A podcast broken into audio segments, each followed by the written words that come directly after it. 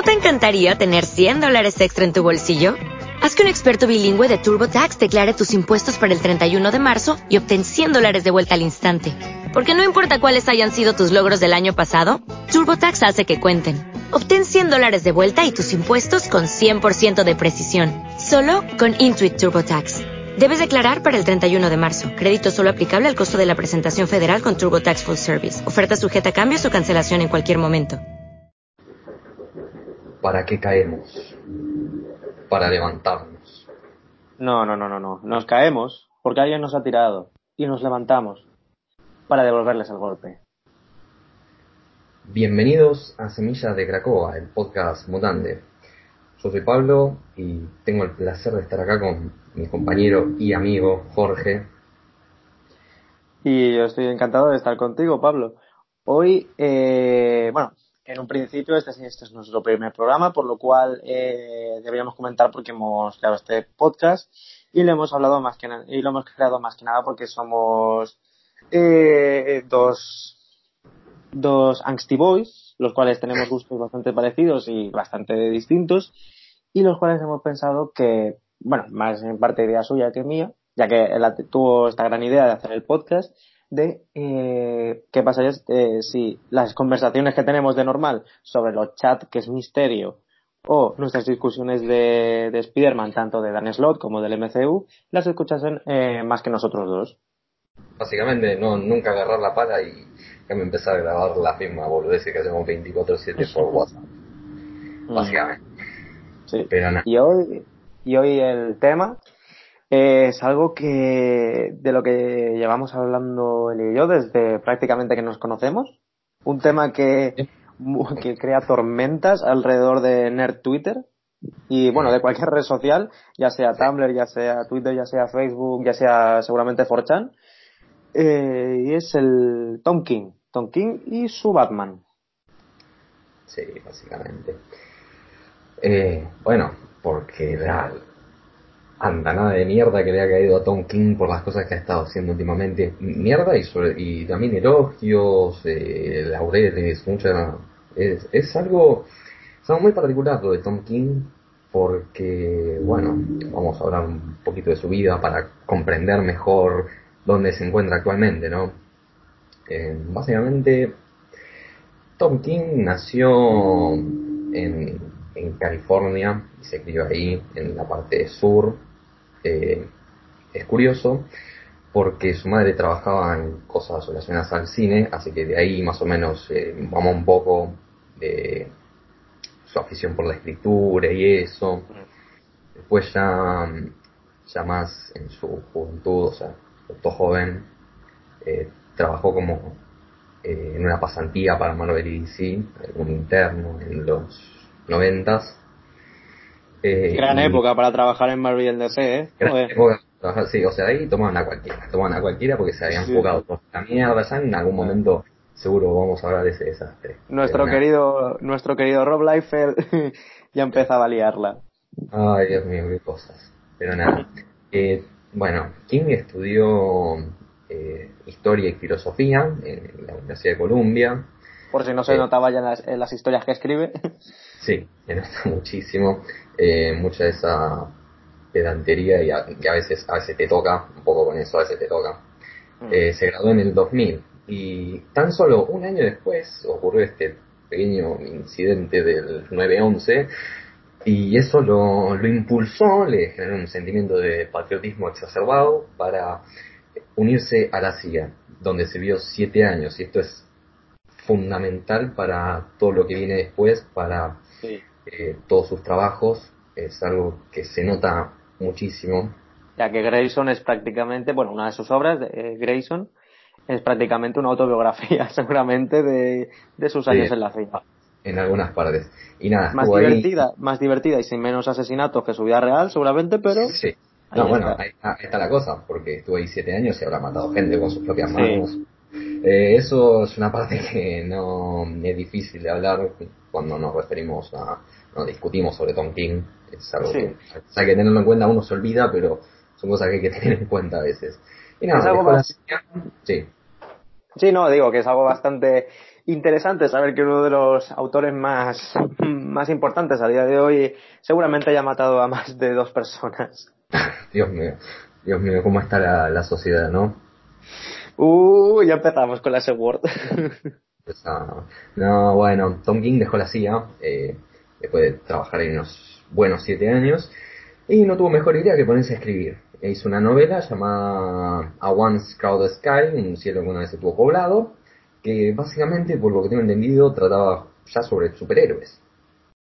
Eh, y empezó a llamar la atención, tuvo una recepción bastante positiva, y lo volvieron a llamar en DC para que escribiera el último número de su serie de Nightwing, de mm. los New 52, los Nuevos 52, que era este reinicio eh, ocurrido tras Flashpoint, donde todos los héroes eran un poco más jóvenes, un poco más edgy, si se quiere. Un poquito más edgy. Eh, todos llevaban trajes, trajes metalizados, lo cual no tenía ningún, ningún puto sentido, ya que, que Flash lleva un traje metalizado es matarte a ti mismo, pero bueno.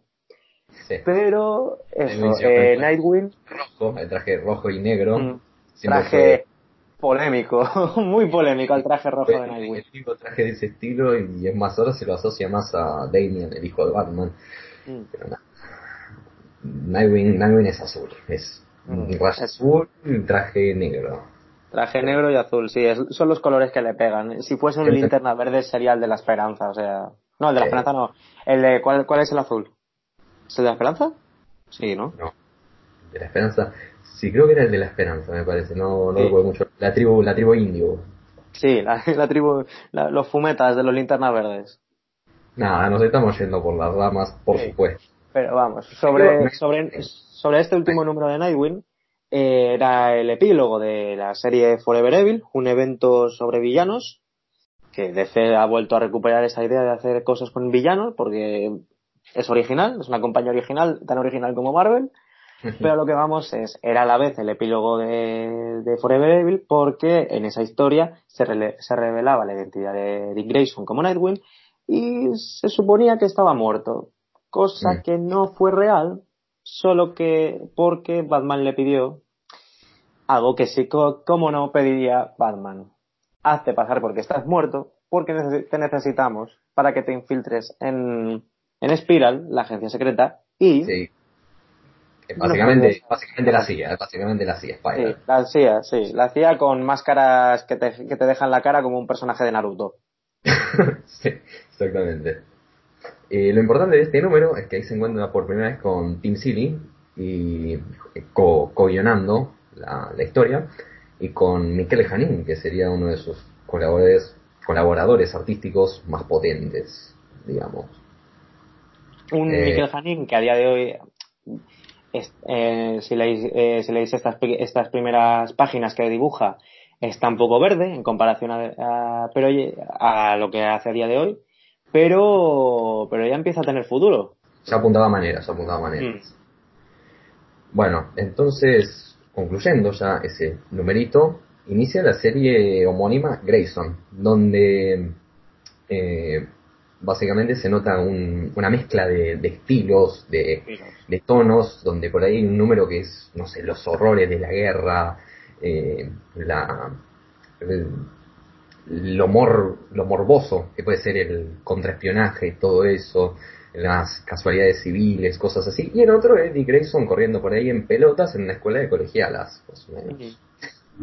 Cosas así. Se lo que aportó cada, guionista. Sí. Eh, hicieron un trabajo, que hicieron un trabajo, de, perdona por interrumpirte, eh, bastante bueno en el sentido de que supieron hacer que cada cosa funcionase bien. Sí, ya que estamos hablando de un choque de estilo, quiero decir, puedes hacer un número basado en el PTSD y otro perfectamente en el que Nightwing solo da vueltas eh, enseñando mucho el culo mientras colegia las... un número que de hecho eh, creo que es como un montaje donde Nick Grayson está en una canción así donde dice, ¿cómo sería si yo tuviera mi propio eh, tema de superespía a los 007? Es verdad. Y es, un tema que se hace el mismo en la cabeza mientras se va cagando a piñas con un montón de, no sé, de tipos disfrazados, por ahí es como toda una secuencia muy bien dibujada por Janín, y nada, es un cago de risa. Pero bueno, La, la cosa es que acá, de hecho, introduce a un personaje muy querido para mí, reintroduce, más bien, y después desde acá le dieron su propia serie de vuelta, eh, como es Midnighter, que venía de Wildstorm, que en algún momento ya vamos a hablar de todo eso, eh, Midnighter y The Authority, porque son cosas que son muy queridas para mí. Mm. Y con ese personaje... Sí, igual lo tenés que leer. sí, lo tengo, lo tengo que descubrir y eso, pero sí, volvió. Lo curioso de Grayson es que vuelven, vuelve Midnighter, pero y también vuelve el personaje de Nena Bertinelli. Vuelven cosas bastante interesantes en una serie que uno pensaría que sería algo menor, ya que, bueno, para DC no es Batman. Claro, y hablando de cosas menores, después de lanzar Grayson, eh, a Tom King también lo llamaron para relanzar este grupo menor de DC, que venía a ser como sus, no sé, pasó un paralelismo, sus Guardianes de la Galaxia, como era The Omega Man, que acá, eh, dibujado por Barnaby Bajenda, y creo que también había otro artista más. Eh, lo que hace Tom King con Omega Man es básicamente, me parece que es autobiográfico casi, es como una historia de guerrillas, es donde no hay, no hay un lado bueno, porque los protagonistas son escoria, básicamente. El único bueno es el Green Lantern, Kyle Rayner, que acá no era un linterna verde, sino que era un White Lantern. Eh, es una historia, pero súper oscura, súper pesimista, que maneja un humor bastante, bastante negro dentro de todo, porque por eso los personajes son escoria. Kyle Rayner está metido en medio de eso y tiene que eh, triunfar, y ganar en una guerra que es que básicamente no, no, no puedes tomar lado porque es, es, una, es una mierda todo. Hmm. Eh, la cagada con esto es que, por eso, no son Batman, entonces no vendían un, pito y la cancelaron al número 7. Pero, eh, acá viene la. Digamos que acá inicia el tira y afloja que tiene Tom King con sus, con sus lectores, con el público en general, más bien, porque no solo con sus seguidores, que es que la serie fue muy recibida por el público y entonces eh, pidieron por favor que la siguieran. Así que a pedido de eso, eh, Jim Lee, el publisher de DC, que ya también vamos a tener que hablar de él en algún momento. Sí, en algún momento tendremos, tendremos que hablar de... De toda esa gente. De toda esta gente tan maravillosa que nos dieron Image Comics. Bueno, Cuestión que la, la, trajeron de vuelta para terminar el run de 12 números que tenía planeado King. Y mm. termina... y aquí, aquí podemos, eh, aquí podemos notar que ya empieza con sus miniseries. Bueno, maxi series realmente, pero... Sí, acá que tenía fortaleza para el formato de 12 números. Y otra cosa más que acá empezó a mostrar su ¿cómo decirlo? Su inspiración en, en Alan Moore, porque se nota muchísimo el uso del Nine Panel Grid, así los nueve, las nueve viñetas por hoja, eh, y también el uso de citas, de no me acuerdo qué, eran, si canciones, cosas así, pero eso es sumamente de Watchmen, es muy basado en el trabajo de Alan Moore y David Gibbons en Watchmen. Sí, es, es, básicamente su inspiración. Se nota que, eh, bueno, que Watchmen ya no solo, sino Alan Moore, Frank Miller han sido inspiración, pero vamos, que de él y como de la gran mayoría de autores. Lo que pasa es que quizás su forma de escribir es donde más se nota, ya que no es un es un autor, a ver, Tom King me gusta mucho Tom King por una cosa, porque sabe reírse del mismo en cuanto a su tono oscurito, angsty, edgy, pero es un edgy que está bien, no es no es ser eh, no es ser pedante y oscuro por, por serlo, es me está contando algo que vale la pena. Siempre, no sé, para mí siempre que leo algo de Tom King es algo que al final vale la pena. Sí, sí, sí. Eh, quizá lo que tiene Tom King más que nada es que haga bien las cosas o no, trata de arriesgar. Y eso dentro de todo, en el panorama actual, puede, digamos que tendría que ser más bienvenido. Aunque muchas veces la caga, o sea, no lo vamos a negar. no, eh, Héroes, en Crisis. La ha cagado, la ha cagado en muchas cosas. Sí, eh, Héroes en Crisis, por ejemplo, es. Es un evento que, bueno, no es algo lo que. A ver, podemos hablar de cómo seguramente es lo que quería hacer un estudio de personaje y le tuvieron que pedir que hiciese un, un evento para conectar con Doomsday Clock. Pero aún así, tampoco parecía muy interesante lo que nos estaba contando. Pero al final se ni la otra. Mm. Se queda en un punto medio donde, no sé, pues es mediocre. Sí. Con lo que comenta con lo que comenta Pablo sobre que es una serie joder con los petardos con lo que comenta Pablo sobre que es una serie arriesgada. Bueno no, sobre que Don Kim es un es un es un guionista mi puta madre con los petardos es un guionista eh, arriesgado. Es por ejemplo lo que hace con Wally West un personaje muy querido para toda la comunidad fan de DC que convirtió en un asesino. Eso polémico, polémico. Polémico. Pero vamos, ¿qué, no tiene este hombre de polémica? Sí, después sobre polémica vino con el Sheriff de Babilonia, ya creo que fue su primer proyecto así autoral, digamos, eh, o sea, una creación propia. Sí, es, sí, eh. sería su primera creación propia en cuanto a cómic. Sí, allá por 2015, donde fue una de las últimas series de, bueno, de estos últimos años, el sello Vértigo. Y ahí se encontró, o sea, tiene, es sumamente importante porque se encontró por primera vez con Mitch que sería mm. un colaborador. Muy, muy importante en su vida y en sus en, su, vida tanto personal, porque son amigos, mm. y en su vida profesional, porque bueno, eh, ha estado en alguno de sus trabajos más importantes. Y el sheriff de Babilonia es básicamente una representación, si ya Omega Men era como una hipérbole, una eh, exageración plasmada en un sentido más cósmico, más de ficción, sheriff de Babilonia como que intentaba hacer un reflejo de la realidad que vivió allá en, Irak. Eh, después de eso, creo que la serie concluyó y tenía planeado una segunda temporada, tenía planeado una segunda temporada que al final nunca se llevó a cabo, al menos eso me han comentado. No, nunca, no ha habido series de Babilonia 2, no ha habido series de Babilón, Dios. Eh, y después de eso, porque acá hay algo que comentar, es que Tom King, a pesar de que hasta ahora todo su trabajo eh, había sido en DC, en realidad Tom King era más fan de Marvel. Él creció mm. leyendo más cómics de Marvel, así creo que Avengers de Roy Thomas, ese tipo de cosas, eh, Spider-Man, y estaba muy interesado por todo eso. También leería ocasionalmente un cómic de DC, sobre todo, seguramente Batman. Sí, seguramente, seguramente era... Seguramente sale, se leyó la broma asesina cuando salió. Eh, de Frank Miller, el, el, Batman de Frank Miller seguramente, en las historias icónicas.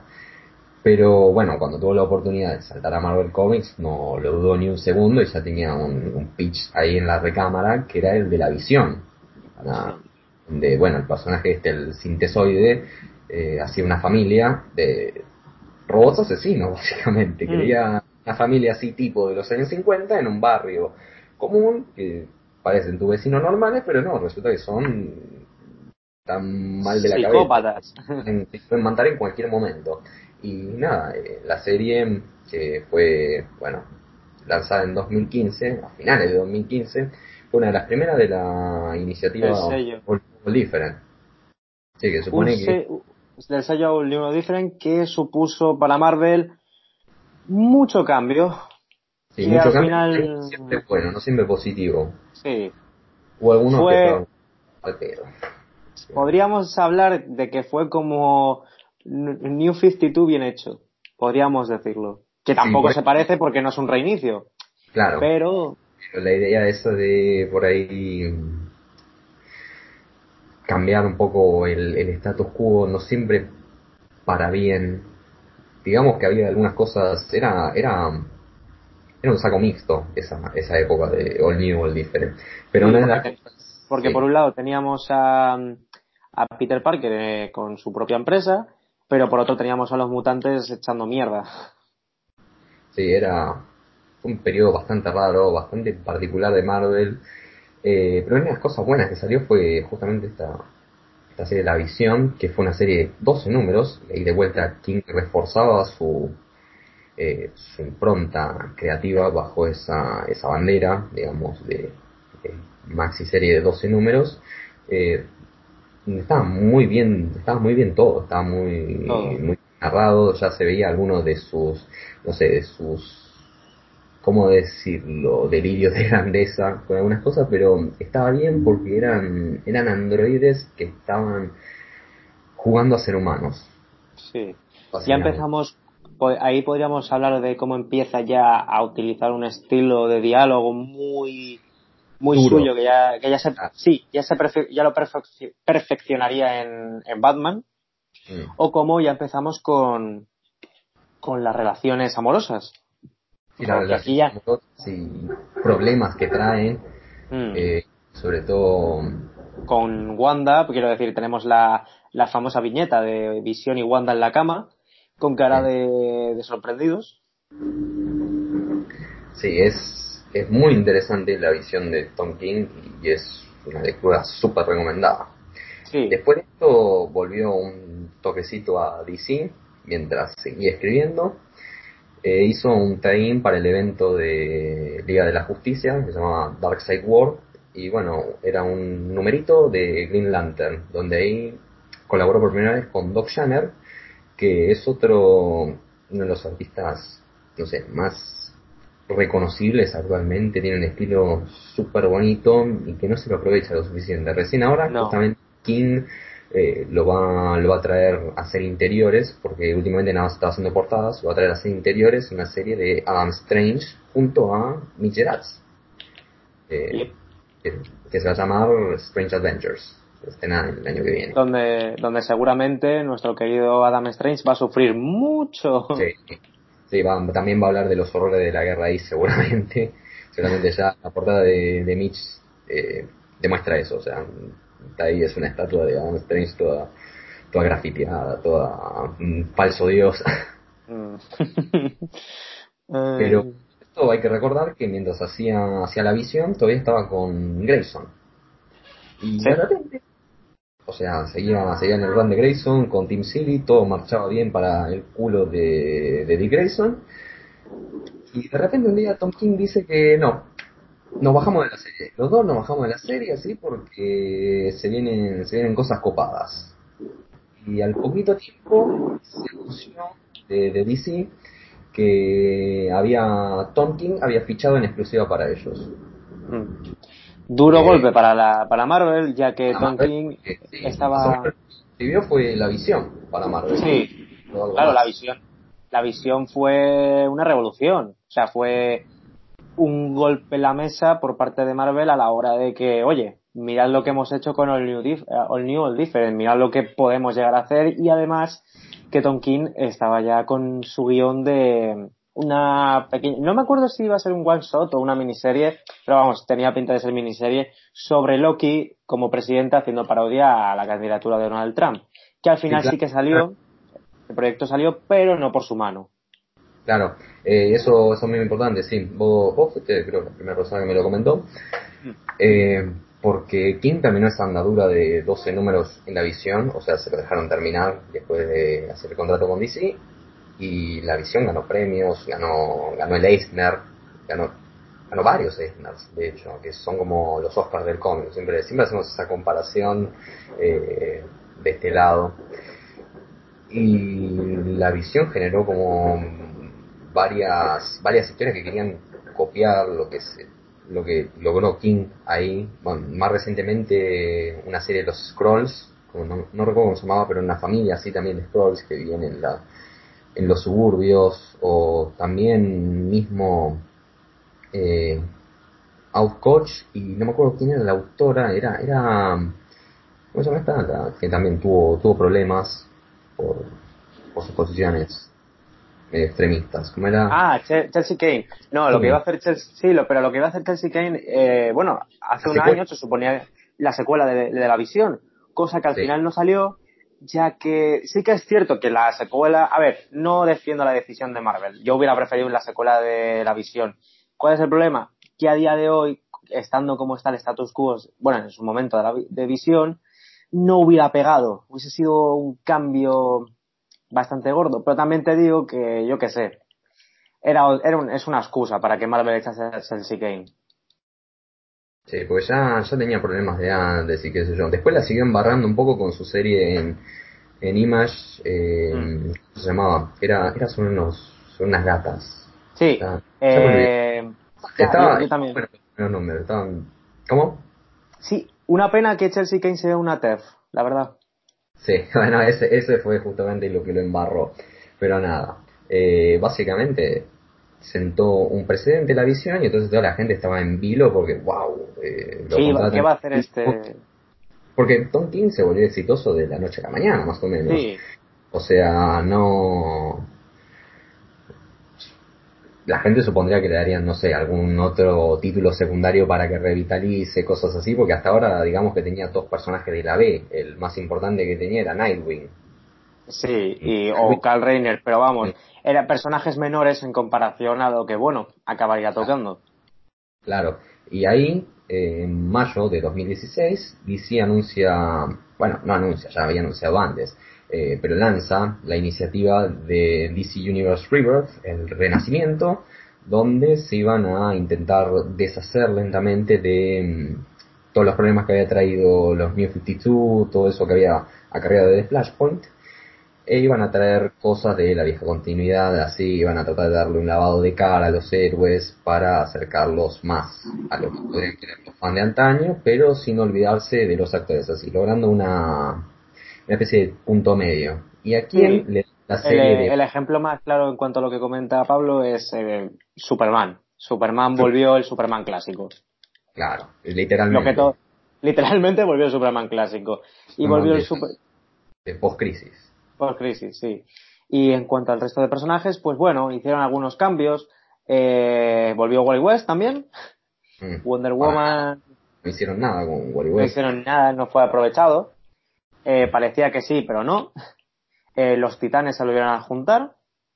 eh, co- intentando convencer a todo el mundo que siempre habían estado ahí, lo que pasa es que les habían robado cosas del Doctor Manhattan. Pero sobre eso, Rebirth, así como podemos hablar un poquito de Rebirth antes de pasar a, a la bomba que le tocó a Tom King. Rebirth fue una, ha sido una época de DC que yo le tengo mucho cariño. Es una época bastante so- Era una época de promesas. Era una época De de, promesas. Terminaron siendo vacías muchas. Diría que sí, pero también nos ha dado títulos bastante interesantes, como la Wonder Woman de Rucka, eh, Ba- Batman de King, obviamente, los primeros números del Superman de Gleason, que estaban bien, el, el Detective Comics de Tinion Cuarto, y nos ha dado así más títulos interesantes, como, bueno, Mr. Milagro nació ahí. Mm. Pero bueno, sobre sí, eso, obviamente ahora tenemos que hablar de eso porque, bueno, la gente no es tonta. Ya tenemos el Claro. Título del podcast. Y bueno, la bomba que le cayó a Tom King fue el New York Times bestselling Batman. Cayó la serie de. Batman. Que es no le serie- cayó, sí, no le cayó el Detective Comics, o yo que sé, Batman Eternal, o, Claro, le cayó una serie secundaria, le cayó la serie, o sea, la serie que o sea, acá pones sobre la mesa y es en la que te vende siempre, no, no importa qué carajo esté pasando en el resto del universo, Batman vende a montones todos los meses, todo, todos los, cada 15 días que sale, vende un montón, siempre. Es la serie que, creo que es la serie que más, eh, más número de copias vende al mes, ¿no? Generalmente. de normalmente, de normal en DC sí, es, el, es la serie que más vende. Sí, y bueno, y entonces a Tom King le tocó esta, este reto y lo, digamos que lo encaró de una manera muy particular, que no, no terminó contentando a todos. No, Ya, podemos hablar de. A ver, eh, Rebirth como. Empezó de una forma distinta a lo normal, en el sentido de que ya no eh, me refiero a Batman de, de King, sino en general. Empezó con un número que podríamos llamar cero, pero realmente no es un número cero, porque suelen ser, eh, eran historias cortas, que al final igual no tenían mucho que ver con, con lo que iban a contar los autores, pero ahora más que nada enseñar de lo que eran capaces. En este caso, eh, no, dime, dime. una introducción al tono. Sí, era sí, básicamente una introducción. En este caso tenemos al Batman de King, que en el, que en el primer número, Snyder, el número co-guionizado por Scott Snyder, el guionista anterior de Batman durante los New 52. Mm. Eh, bueno, ya también tendremos que hablar de él en algún punto porque En tenemos momento, mixtas. sí, podríamos hablar en al- bueno, lo que sí también podemos comentar es lo que has dicho de que el renacimiento en sí era una idea de fusionar lo clásico con lo nuevo, creando algo más o menos medio que contentase a todo el mundo. Y veníamos de una etapa bastante controversial, porque Scott Snyder ha sido bastante controversial. Y con esto, bueno, llevamos ya dos autores bastante controversiales en el personaje. Aunque Así que- a decir que la etapa de Scott Snyder creo que ganó más adeptos eh, después. Sí, muchos más. Terminada, sí. Como que ahí empezaron a, mm, ¿cómo decirlo? A sobrevalorarlo, no sé si sería la, la palabra sí, correcta. A, convertirlo en un, en un ídolo de masas. Sí, sí, sí, y de eso le cayeron un montón de proyectos y ahora está el universo DC como está, gracias, gracias a él, gracias Scott. Gracias, muchísimas gracias por, por tantas cosas como el Batman que ríe. Como el Batman que ríe, gracias. No, no sabía que lo necesitaba.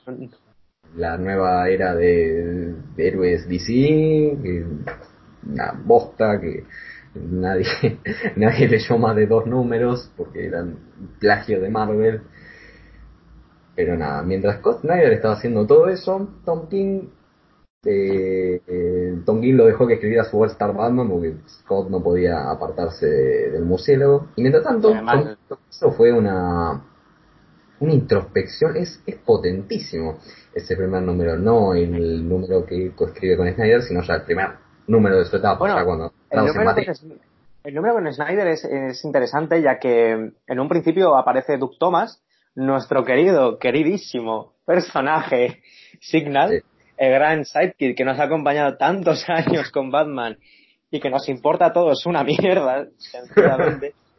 es curioso porque aparece ahí como que Batman le invita en plan, venta con, venta con nosotros, con la Bat Familia y todo esto, que realmente al final no tenía nada que ver con el Batman de King, era sobre todo para que Michael Hanin se, se luciese y conectar con All Star Batman. Sí. Porque al final lo del hombre calendario, bueno, igual en el número 85 nos revelan que realmente es la mente maestra de todo esto. Lo dudo, pero puede pasar. El calendario termina estando detrás de todo lo que ocurre. Pero bueno, eh, ese número fue nada más una, una introducción, entre comillas. Lo, lo, que introdujo ahí fue, fue algo muy importante que ya se pone eh, evidente en el inicio de la etapa, que es que Batman está como decepcionado, digamos, está como cansado de la vida, porque es como un ciclo constante de, de sufrimiento, no ser Batman no le trae felicidad alguna.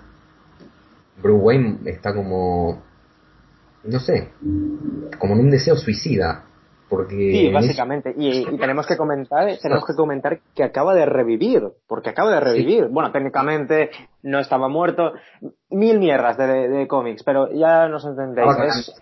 Es, se, se, supone que, que, que, acababa de volver de su letargo y ahora pues empieza con un, con, con unos pensamientos muy, está, tiene una crisis existencial que te cagas. Sí, ah, eh, por eso, o sea, en el primer número está cayendo un avión sobre Gotham. O sea, lo, lo impensable y Batman tiene que ir ahí a aguantar los trapos porque no ninguno de los miembros de la liga puede llegar a tiempo por, por las excusas de siempre, ¿no? Porque están fuera de este mundo, una pelotudez así.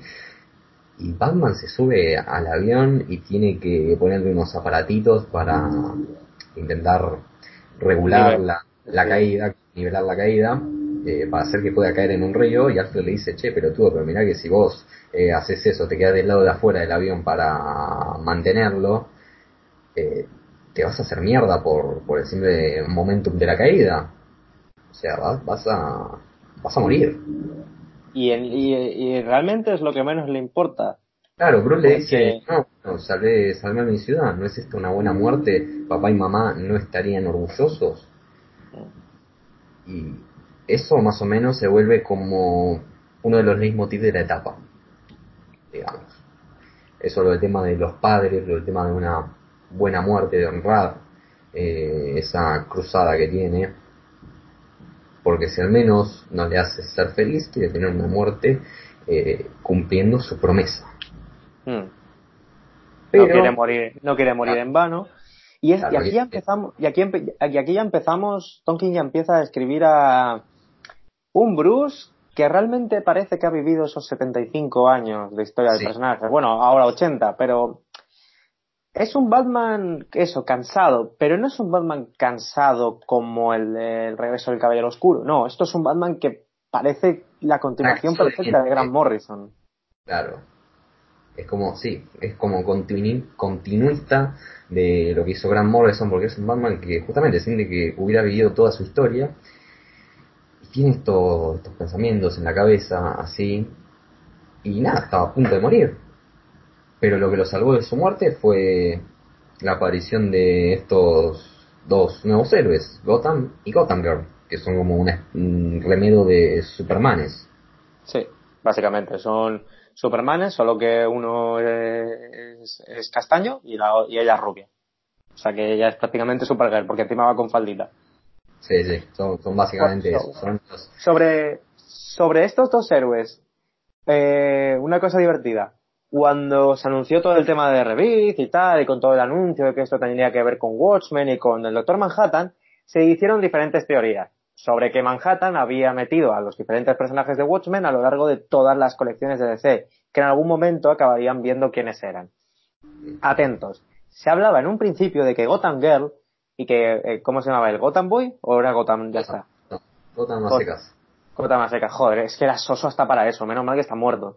Pero bueno, se pensaba que en un principio eran Búho Nocturno y Espectro de Seda.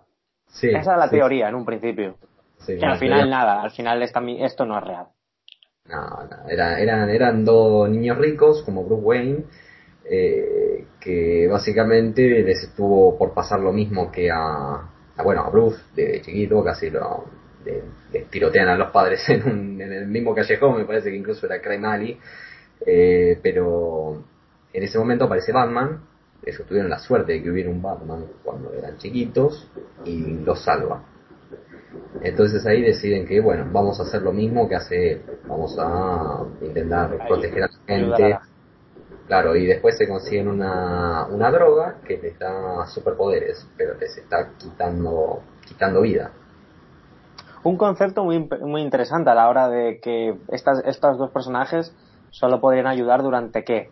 Cinco años creo que comentaban que podían ayudar. pero cuanto más poderosos que quieren hacer, más vida pierden, o sea, más o menos mm. pueden eh, pueden llegar a quedarle día de vida si usan todo su poder. Así que era como, era ah. lienzo interesante donde Bruce decía, bueno, si sigo haciendo las cosas en mi manera, voy a morir, eh, Dick, porque Dick ya había vuelto a ser Nightwing, eh, va a tener que tomar mi lugar, y va a morir, y eso, es algo que me, que me hace bastante gracia, la idea de que todo el mundo siempre comenta, por ejemplo, más adelante, eh, Selina también comenta en un número, sí, está claro que tu heredero va a ser Dick. Y a mí me hace mucha gracia porque Dick tiene que estar pensando siempre que le comentan esto, en plan, pero yo, ¿por qué me tengo que ganar esta mierda? ¿Por qué tengo que acabar como, como con este traje?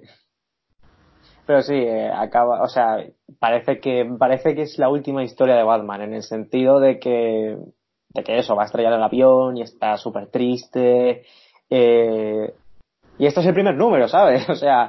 o sea, arranca fuertísimo, arranca fuertísimo. Eh, y eso, es un lienzo muy interesante porque dice, yo ya lo intenté a mi manera y miren cómo estoy, o sea, no, no tengo más por lo que pelear.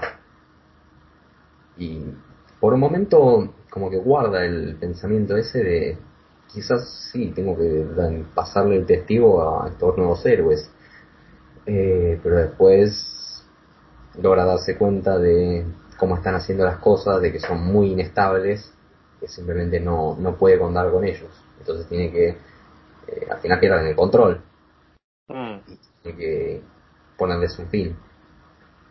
Y es así que, bueno, como comentabas, y bueno, pasa eso que Gotham termina muriendo por el sobreuso de sus poderes, y mm. Gotham que era su hermano morir, tenía esa relación tan, tan simbiótica, si se quiere, eh, pierde la cabeza. Menos mal que... que... es una relación de hermanos solo simbiótica, porque imagínate que hubiesen acabado siendo incestuales. Pues ya, ya, tenemos, ya hemos tenido de eso en otros cómics. sí, hemos tenido a dos, a dos perfectos gemelos. Sí, no voy a mencionar nombres. Este, pero nada, le queda este lastre de Gotham Girl a, Batman, la tiene que, tiene que cuidar y mientras tanto también tiene que, tiene que lidiar con el hecho de que en la serie hermana de Detective Comics, eh, Tim Drake había muerto, en teoría. Mm. Sí. bueno, o sea, lo habían explotado, algo así, lo habían, no, lo, habían cagado a tiroteos un montón de drones, algo así. Sí. Es, era, eh, es, es, Far From Home, pero sin poderes de araña. Claro, claro, más o menos, igual fue el final fue toda una troleada, pero para toda la familia Tim Drake estaba... Estaba, estaba muerto. Estaba mortísimo. Y claro, Eh, Bruce, parece- Bruce vio a una, a una joven eh, carcomida por el, por el odio, por la ira y por todo y dijo, claro, otro, otro miembro más se viene a la familia, aunque Otro no le salió tan bien. Otro, Otro huérfano más. No, porque encima les habían matado a los padres y por eso Mm. en lugar se pusieron más locos y, y ahí Gotham fue contra toda la Liga de la Justicia. Perdieron como en la guerra, más o menos. O sea, al principio la Liga bancó los trapos, pero Gotham los hizo mierda porque aumentó su poder y de ahí aumentó demasiado el poder y murió. Se convirtió O sea, en, en Super Saiyan Dios. O sea, claro, Ahí Superman ya no podía hacer nada contra Goku. claro. Como decía el prócer DJ Khaled, you play yourself. Ay, Sobre este primer arco, que estos primeros... Realmente no es el tercero, pero bueno. La saga de Tonkin es una trilogía llamada Yo Soy. Yo soy. Gotham, Yo soy Suicida y Yo soy Bane. En este primer arco eh, podríamos comentar lo destacable que está de David Finch. Para ser Sí. un artista que en general no me gusta por su estilo Sí. tan Ser sí, exageradamente macho. Claro, muy, mucha testosterona. Pero acá como que tiene el aliciente de los colores de Jordi Belair, que ya trabajó muchísimo con Don King, y le, le vienen muy bien, le vienen muy bien. No me acuerdo quién, quién hacía las tintas, no, no recuerdo Mm, si, pero no me acuerdo si era. Dani o alguien así, no, no recuerdo, pero también aporta. Eh, y básicamente una de las cosas curiosas de esto, porque primero que nada yo tengo la teoría de que a Doug Thomas lo metieron porque Doug Thomas es que al principio está muy presente en la etapa de King y de repente Sí. desaparece. En un momento desaparece, no no se lo vuelve a mencionar más. Eh, No. después aparece en un número más más adelante, pero es una presencia anecdótica porque creo que no tiene ni, ni líneas ni nada. Eh, para mí que lo metieron pura y exclusivamente sabiendo que James Tynion IV lo, lo iba a matar, entre comillas, en Detective Comics y que tenía todo un plan con él eh, para más adelante.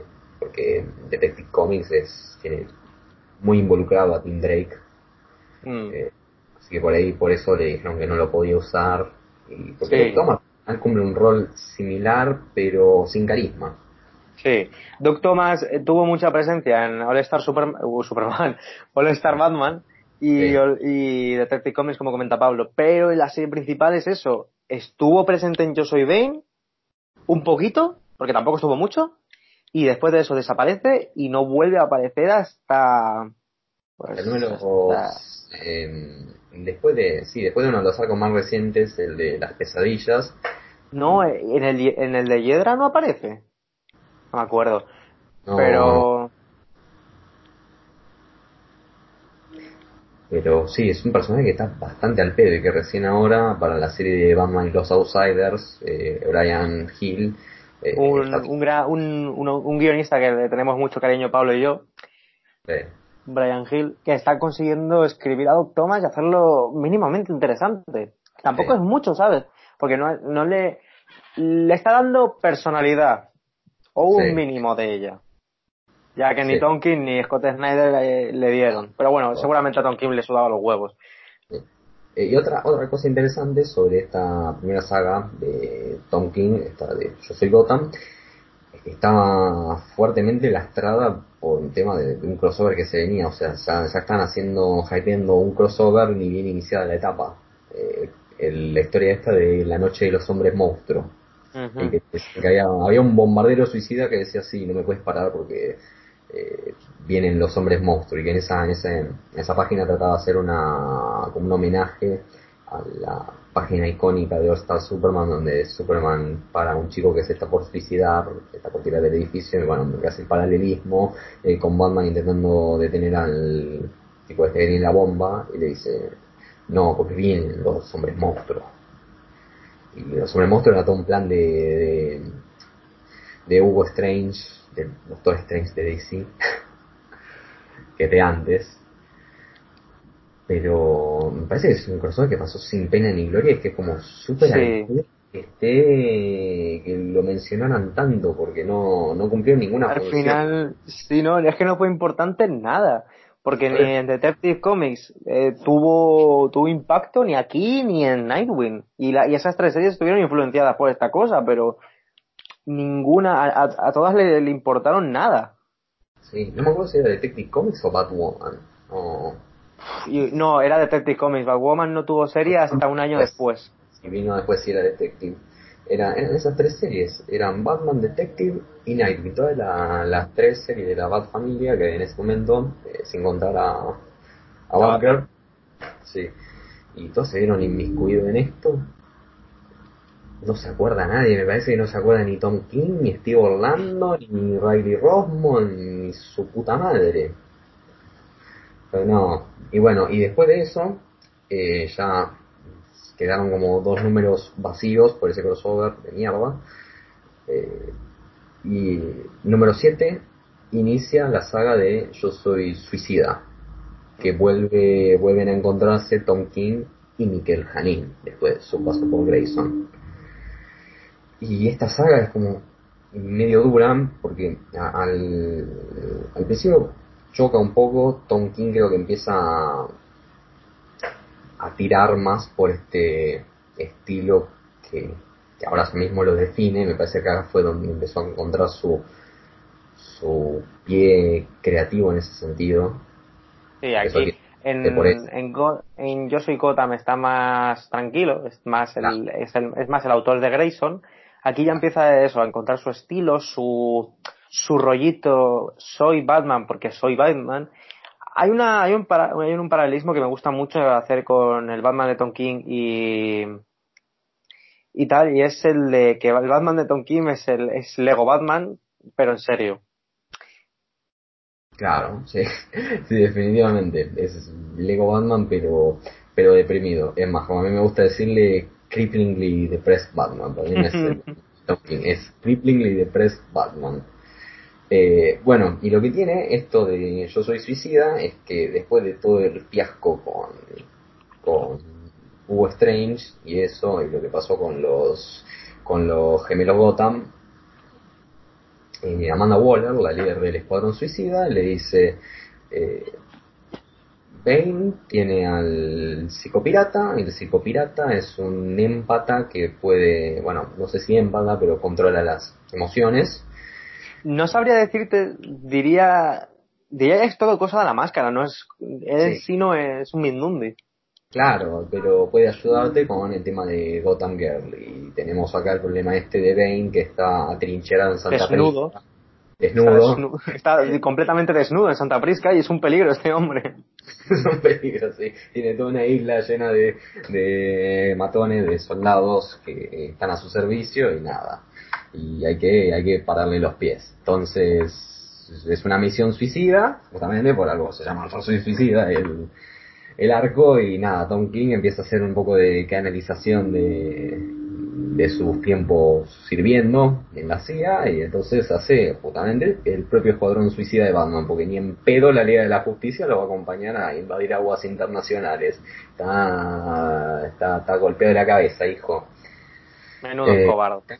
Sí, acá empieza algo crucial porque recluta a recluta a Wesker, que es el que lleva a este villano de Batman, o sea, más o menos el titiritero de este villano de Batman que es eh, Scarface, que es un, muñequito aterrador. Eh, después también tiene a Punchy Julie, que son, son básicamente Joker y Harley. Es como, es como la imagen que tiene la gente de Joker y Harley, pero en serio. Son, son Joker y Harley, pero sin maltrato psicológico.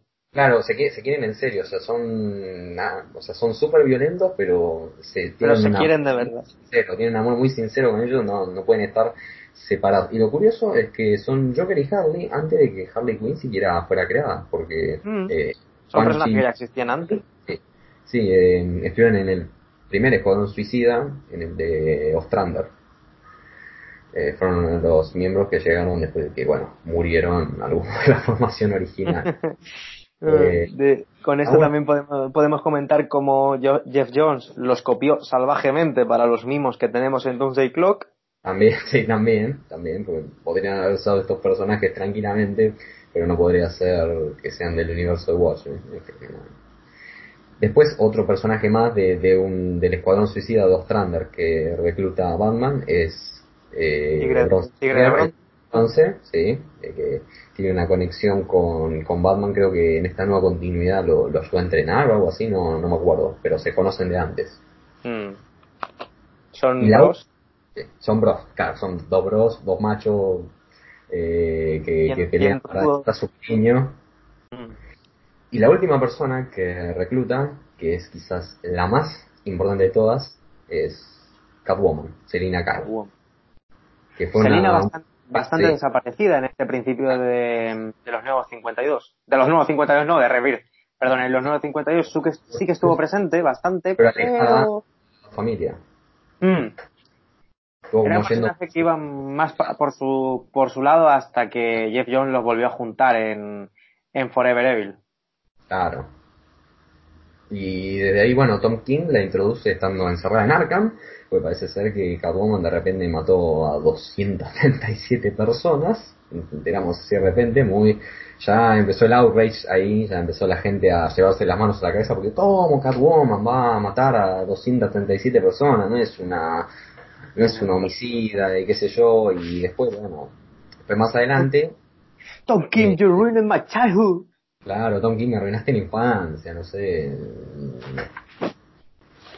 Bueno, pero en los próximos números, eh, eh, todo el escuadrón suicida este de Batman intenta irrumpir en las instalaciones de, de Santa Prisca. eh, y se cuenta en- a través de una carta que le manda Selina y una carta que Le manda manda- Bruce. o sea que se mandan entre sí unas cartas. Sí. Eh, Son básicamente dos adolescentes enamorados. Claro, es porque es Tom King con su mujer, se basa, se basa en eso. Se basa Eso. completamente en eso. Tom King hace una proyección del amor que le tiene a su mujer y lo, lo refleja en Batman. También refleja, no sé, la, la depresión que no le hace poder levantarse de la cama algunos días. Eso sí, más o menos. Eh, y entonces se revela que Selina tiene todo esto de que en realidad era una, lo hizo en venganza porque le habían quemado el orfanato de algo así, un grupo terrorista y entonces es- se vengó por eso, porque habían quemado donde había crecido, el lugar donde había crecido y donde por primera vez conoció a Bruce Wayne porque lo conoció ahí a través de una foto, una, no, una foto no, un retrato que había. Un retrato de la familia. ¿no? Era un orfanato de la familia Wayne. Y ahí empieza su conexión. Y acá Tom King establece algo muy interesante que después profundiza en el siguiente número con la carta de, de Batman, que es que, es- o sea, puede ser que tengan esta relación que sea como muy tira y afloja, pero al final del día son los únicos que se pueden entender a sí mismos, porque Mm. saben exactamente lo que es. Y después, bueno, primero para empezar en este número, eh, eh, es algo que para mí que mancha bastante al arco, porque Batman se pone en un modo autómata, parece la visión, y está todo el número diciendo, Bane, dame al psicopirata y me marcho, o si no, te voy a romper la maldita espalda, y está así todo el número, no le, no le contesta Sí, otra cosa. Es lo único que dice. Y yo entiendo lo que quería decir como que no, no piensa interactuar, no piensa hacer nada, simplemente se planta firme y va a hacer esto, es lo único que va a hacer, pero queda muy mal, queda muy mal cuando... Queda muy auto, lo que comentas, muy autómata. Que es algo Sí. que se le va a criticar mucho a Tom King a lo largo de, su, de toda su etapa. Cosa entendible, cosa entendible la queja que tiene tanto Pablo como mucha gente, pero a mí me gusta esa sensación de que Bruce no sabe interactuar con ningún ser humano. Me parece muy interesante la idea de que al y al cabo no deja de ser ese niño que perdió a sus padres en un callejón. Porque él lo dice. Po- Primero que nada, en ese mismo número, Bane le rompe la espalda de vuelta. O- Esta vez se puede recuperar antes. Sí, más o No menos hace quiropractica ahí en un, fo- en un foso donde lo tira Bane, que fue donde creció Bane, de hecho. Eh, se hace una sesión de, es decir, una sesión así de quiropráctica, él mismo, con sus dos propias manos, aferrado a una pared y nada, con una explosión de masculinidad absoluta. Solo le después- faltaba fumarse un cigarro. Pues- claro, la terminada, un- Y después en la carta de Batman, acá, justamente lo del niño. En el siguiente número menciona eh, esto de que Batman es como cuando sus padres murieron, intentó hacer, intentó matarse de hecho en un momento, intentó cortarse las venas y al final no pudo porque se daba cuenta de la promesa que tenía que hacer de que las cosas podían llegar a ser mejor y como que hizo un suicidio psicológico más bien mm. eh, porque como que ahí condenó su, su oportunidad de tener una vida normal y entonces eh, ahí prometió la guerra contra todos los criminales y se volvió, se volvió Batman, se entregó a eso en cuerpo y alma. Y también ahí le cayó mierda por el tema de que no, porque Batman sí que puede ser feliz, porque tiene a la paz familia y qué sé yo, que se va, que tiene, tiene a Alfred, que es su papá, y todo bien, pero... Aquí empezamos a notar una cosa que no entiende el fandom de Batman, y es que sí, puede existir el amor familiar, pero también existe el amor romántico. Y entonces. Que sí, que es cierto que Tom King la familia la maneja como el culo, eso es innegable. Sí. Pero, lo que manejan. Sí. Pero no, pero, no deja de. Di, di tú. No, que el, tema de la familia, que su única, la única forma que tiene de relacionarse con ellos es cuando están ejerciendo violencia sobre otras personas, más o menos. O sea, es su mayor forma de, interactuar. Está bien que después se abrazan y todo lindo y se apoyan, pero son una familia... Niños soldados. Son niños soldados. Son niños soldados.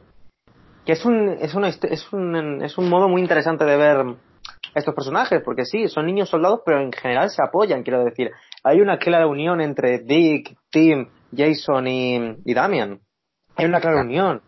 Pero no dejan de ser niños soldados que, han crecido en situaciones que no deberían. Incluso el más tranquilo, que en realidad era, es Tim, por haber crecido con sus padres, no, ha, ha acabado donde ha acabado.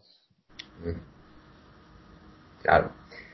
Eh, y bueno, después de esto le llevan, intentan hacerle una cama a Bane, así donde al principio parece que Catwoman está en su lado, pero después le terminan ganando y Catwoman le rompe la espalda a Bane a su vez. O sea, es mucha obsesión con romper espaldas. Hmm. Y después de esto, aquí ya podemos, aquí ya podemos ver el núcleo de, de lo que sería esta etapa. Bruce, Selina y, y Bane. Claro, Claro, y ahí Bane pierde la cabeza y quiere recuperar el psicopirata, porque le dice, o sea, porque en un primer momento le dice a Batman, está bien, voy a usar el psicopirata para que para que pueda dejar de tener miedo, para que sea valiente y para que pueda renunciar a todo esto. Y ahí le hacen esa cama y Selina le, le rompe la espalda. Y Bane entonces que había dejado el veneno, por eso está en pelotas, porque ahora ya había como ya alcanzado la paz con su cuerpo y su alma, y su mente, no sé qué carajo. No, es, es una buena idea lo de que Bane esté en pelotas. Sí, no, a ver, tiene sentido. Pero es que va en pelota, es que va, joder, va con la chorra al aire. Y Bane con lo grande que es, o sea... Entonces ahí pide el veneno de vuelta y va a ir a Gotham a, no sé, a otearse a Batman, más o menos. Mm. Y después de esto, porque ya vuelve todo la, la, la pandilla suicida, vuelve a Gotham, eh, tenemos el número de los dos preciosos números de las azoteas. ahí, empezamos a ver que esta etapa viene para viene para largo y viene a contarnos algo muy interesante un romance un romance que llevábamos ya cinco años anteriores en los nuevos 52 que Bruce nunca había tenido porque sí Snyder hacía muchas cosas pero nunca tocó al Bruce romántico, nunca tocó al personaje, ni siquiera le puso las típicas estupideces que le ponen a veces de juntarlo con Vicky Bale o cosas así. Era un Bruce muy solitario en el sentido del amor. Entonces ahí empieza con esto de que los dos tienen recuerdos distintos sobre cuando se conocieron. Batman le dice, nos conocimos en un barco, siendo una referencia a un número clásico, creo que era de Dick Sprang, algo así. Su primer, sí, fue su primer encuentro. Pero en, básicamente en la, en la enteridad de DC Comics. Fue el primer encuentro de Batman y la mujer gato, bueno, en ese entonces de Catwoman, separado creo que era. Y que era una, mujer una mujer que estaba bien vestida, que estaba disfrazada de vieja y después resulta que era una mujer bien vestida, que había robado algo, no me acuerdo qué. Y Selina le dice, no, nos conocimos en la calle, haciendo referencia al Batman año 1 de Frank Miller. Y ahí Selina era, prostituta y, y Bruce Wayne recién había llegado a Gotham. Con su maravilloso disfraz de llevar una cicatriz en la cara y un gorro. Claro, sí. Que Bruce Wayne no ha sido inteligente nunca, eso ya se sabe. Pero esta fue su peor decisión. sí, definitivamente. Eh, entonces ahí tienen una discusión velada sobre ello y después nada, básicamente Selina logra escapar porque tenía que volver a prisión, pero logra escapar y ahí Bruce dice una pelotudez del tamaño de una casa, es una una cosa así muy romántica de se lo robó Alfred. Se robó la noche. Se robó la noche. es, es lo queremos, lo queremos. Pero bueno, es, después es un tío muy romántico, o sea, le, le, encanta, le encanta, le encanta hacer esto. Sí. Y bueno, es muy, yo diría que, o sea, le, a Tonkin se llevó el Eisner de Batman por, por el anual, con el, con el perro, con... Joder, siempre se me olvida cómo se llama el perro de la Familia. Ace, Ace de Batman. Ace. Mm. Eh, siempre se, se, pues eso, se llevó el, el, el, Eisner por, por el número con Ace, pero yo creo que se lo tendría que haber llevado por estos dos números. Me parecen tan bonitos, o sea, es una historia tan... No, no le habíamos comentado, dibujados por mm. Mitch Gatz. Mitch Y otro trabajo muy importante, dibujado por Mitch Gatz. Sí, son, son preciosos, la verdad que son preciosos. Hoy aquí eh, podemos hablar de que es la primera aparición eh, del hombre cometa. Kiteman, Hell yeah. un personaje que Tom King lo agarró, eran cada, era Nacional C, algo así, no sé. Súper olvidado. Y Tom King de repente lo agarra y lo vuelve un relevo cómico de su etapa. Está ahí, eh, aparece a veces y dice Kiteman, Hell yeah lo cagan a piña, seguidamente a eso. Traducido en español como Diablos, sí. Diablos, sí. Diablos, sí. Sí, fue la mejor decisión que tuvieron. Después de esto empieza... Sí, cortamos con... No, nada, eso es... Empieza Yo Soy Bane, que es el cierre de la trilogía inicial. Eh, y nada, acá acá ocurren cosas muy muy potentes. Vuelve a dibujar David Finch con Jordi Belair. Eh, y bueno, viene Bane, está empieza, empieza muy bonito porque empieza una escena de la voz familia, están comiendo en una hamburguesería temática de Batman y Bruce come la hamburguesa con tenedor, cuchillo y le dice Pero nada. Tenemos, la, la, divertida conversación de, de, de Damian y Jason hablando sobre sobre que como le vuelva sí como le vuelva a tocar un muñeco de, de Red Hood lo mata. Sí, y Damien le dice sí pero te estás quedando calvo no sé qué muy muy divertido ese momento. Una pena que no vamos a tener a tener momentos más divertidos pero no y nada Bruce le dice bueno muchachos eh, miren que vamos a miren que va a venir Bane y vamos a tener que que bancar un poco porque no, no, va, no va a vacunar el orto, sino no, no los quiere inmiscuir en eso, quiere que quiere quiere estar preparado cuando venga Bane y al final no está preparado una mierda porque no. los termina colgando a todos los bad boys en la en la cueva. Pero Thomas. porque ni para, ni, ni, para eso, ni para eso está el cabrón. ni para eso, sí. Eh, pero están, también, están bien, los ponen en estasis en la, en la fortaleza de la soledad. Y acá después eh, vuelve a aparecer Selina para ayudar a Bruce en esta, esta última batalla. Y Bane viene re loco, viene como una locomotora imparable, así es como, es como una fuerza, una fuerza imparable contra un objeto, un objeto inamovible. Sí, viene Bane y empieza a pegarle a todo el mundo que está en, que está en el asilo Arkham. Claro, porque Psico Pirata está encerrado ahí, entonces los, caga a piñas a todos. Eh, y nada, y Batman ahí sufre de una manera, pero yo creo que en ese, en ese arco se confirmó que Batman tiene superpoderes o algo, porque la manera en la que le pega a Bane es bestial. Sí, o sea, es que prácticamente lo mata. Lo debería haber matado después de eso. Sí, o sea, es una, es una, una cosa sanguinolenta, parecía una cara lo que le queda después.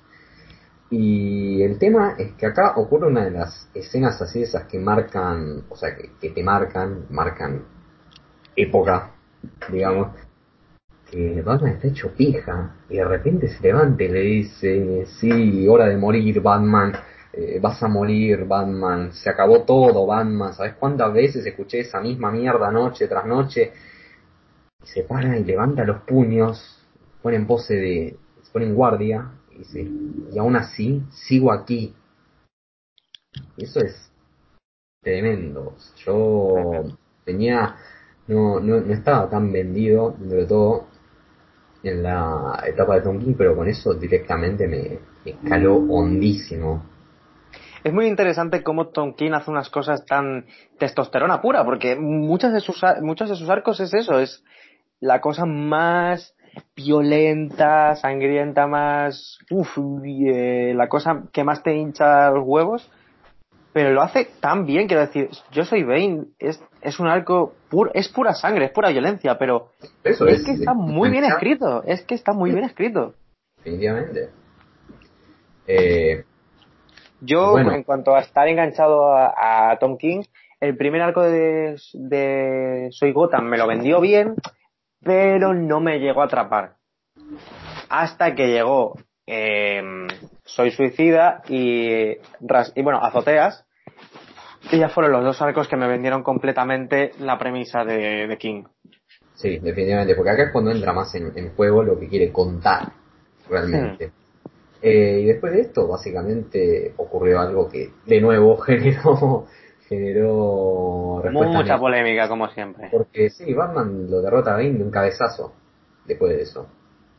Bane cae hecho mierda, porque Batman le dice yo soy Batman, le da un cabezazo y va a decir no hermano te fuiste al carajo, venías re bien, venías re bien, ¿por qué mierda hiciste eso? Pero la cosa es que con Tom King todo eh, Tiene su esperar. razón de ser. Todo tiene, tiene razón de ser y hay que esperar para ver eh, lo que realmente nos quería decir con cada cosa.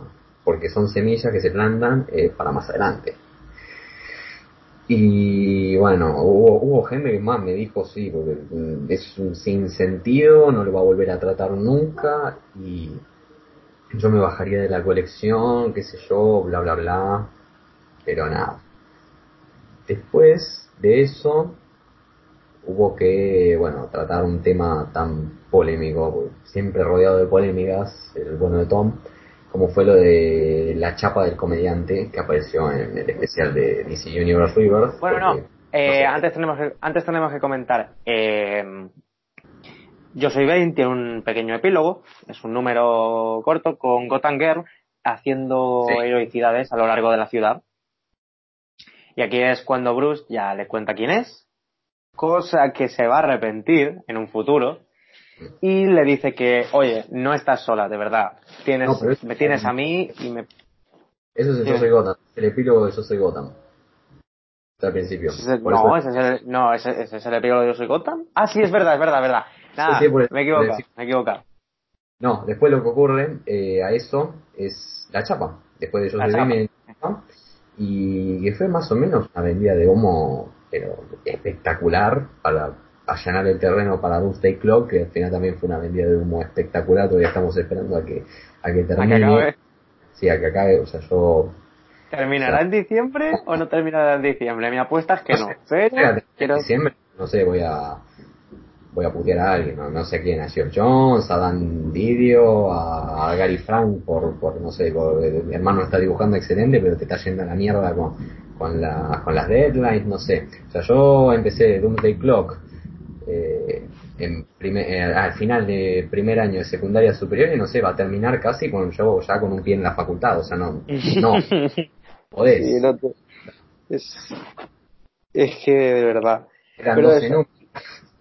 12 números que se han alargado durante 18 años. Parece, parece una película, o sea, parece un cómic creado por el director de, Boy, de Boyhood, no me jodas. Sí, sí, por Linklater. Este, pero nada. La chapa muy bien dibujado, hecho a dos manos con o sea, en el guion hecho a dos manos entre Tom King y Joshua Williamson, que en realidad escribió gran parte del evento, bueno, del evento más bien del crossover lo escribió Williamson, y dibujado también dos manos por Jason Pavok y Howard Porter. Howard Porter, conocido por haber estado en la Liga de la Justicia de Morrison y desde ahí pegó un subidón tremendo en cuanto a calidad artística y ahora está, no sé, está en la que está de la ola. Sí. Más o menos. Más que en su momento con Morrison, que uno pensaría que ese sería su, su gran momento, pero no. Parece, le va mucho mejor ahora. En cuanto a fama y tal.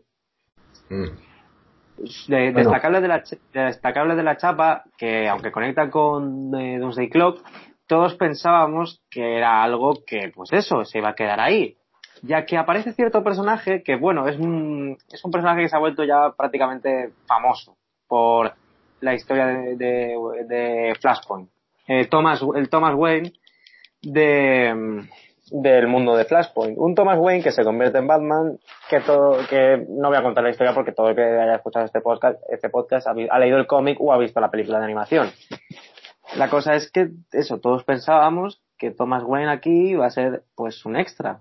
Una cosa que aparecía en un número y ya está, pero Tonkin nos la jugó muchísimo y Thomas Wayne ha vuelto a aparecer y está siendo un personaje clave, eh, tanto en Ciudad de Bane como en sus 20 números anteriores. Lo único que hay que saber de Thomas Wayne siendo Batman es que es un Batman más brutal, al que en vez de que muriera Bruce, en realidad, o sea, en vez de que muriera Thomas Wayne y Martha Wayne en el callejón, murió Bruce, nada más. Eh, Marta se convirtió en el Joker, que después no, no, recuerdo qué le pasaba, y bueno, Thomas... Eh, acababa, acababa muriendo Sí. Por, pero no me acuerdo por qué. No la mataba, no la mataba Thomas. La no sé qué la mataba. La sociedad la mataba, sí. Lo único que sabe de Thomas Wayne es que es Batman más violento, nada más. Y sí. un traje eh, 10 de 10, negro, negro, gris y rojo. Muy bueno, muy bueno. Y, tiene, y tiene los ojitos rojos, que eso siempre está bien. Para, más edgy, más extremo. Mm. Después de y, lleva, y, lleva, y lleva pistolones. Y lleva pistolas, sí, cómo no. Le dice, hijo, por favor, corta con todo esto de ser un furro, te lo pido por amor de Dios. por favor, deja, las convenciones. Trae felicidad. Y después de esto tenemos Bruce y Barry vuelven a su realidad. Y después de esto tenemos un número que es muy bueno, de vuelta con Mitch Gerards, hmm. eh, sobre la cosa del pantano y Batman haciendo un team up muy al estilo de cine noir donde tienen que detener a un criminal que mató al padre biológico de la cosa del pantano. es un número muy interesante, pero quedó, quedó ahí como un, un, one shot, si se quiere. Sí, es un, número, es un, número, cortito que es, eh, digamos, es el único número corto que no tiene nada que ver con el resto de la, de la, etapa. de la, sí, de la etapa. Podríamos comentar que es un poco sobre Bruce confiando en las personas y tal, pero es que tampoco, ella es que es lo de menos. Y es un número que está bastante bien, ¿eh? oye. Pero en cuanto a la conexión que tiene con toda la trama, es poca, por no decir nula. El, primer anual que fue como súper irrelevante, ¿no? La historia de Ace, el Bad Perro. Y después un par de historias, ah, no me acuerdo, eran, eran fill-ins que no. Eran, eran backups, algo así. Eran era un número eh, anual con varias historias, una sola guionizada por Tom King y el resto no, no tenían importancia. Ninguna tuvo importancia porque el perro no volvió a aparecer. porque ninguna, ninguna otra ganó un Eisner, así que... Sí. Era un número olvidable y esos son los dos que no están en, digamos, hasta ese momento no, no seguían la misma trama Río.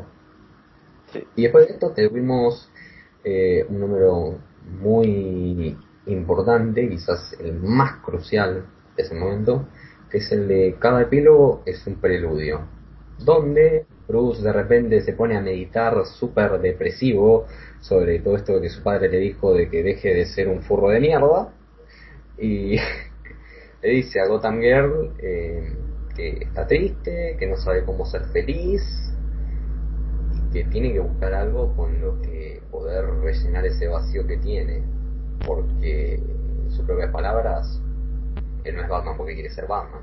Es Batman, es Batman porque es Batman. Es Batman, justamente. Una de esas frases también muy, muy King.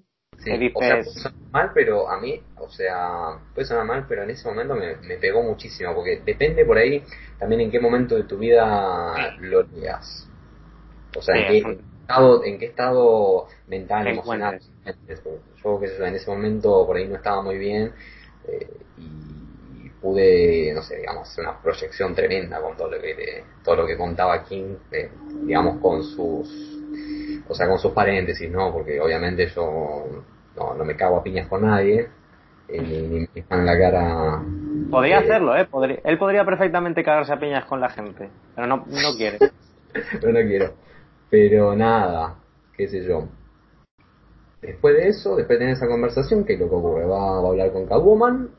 Por, por cierto, es el, es el, primer número donde aparece que es Clayman. es, sí, es uno de los artistas, ¿no? dibujado a dos manos por David Finch y por Clayman, que David Finch tiene las partes de Catwoman y Clayman las partes de Gotham Girl. Y Clayman sería también de vuelta muy eh, importante para Tom King. Tristemente.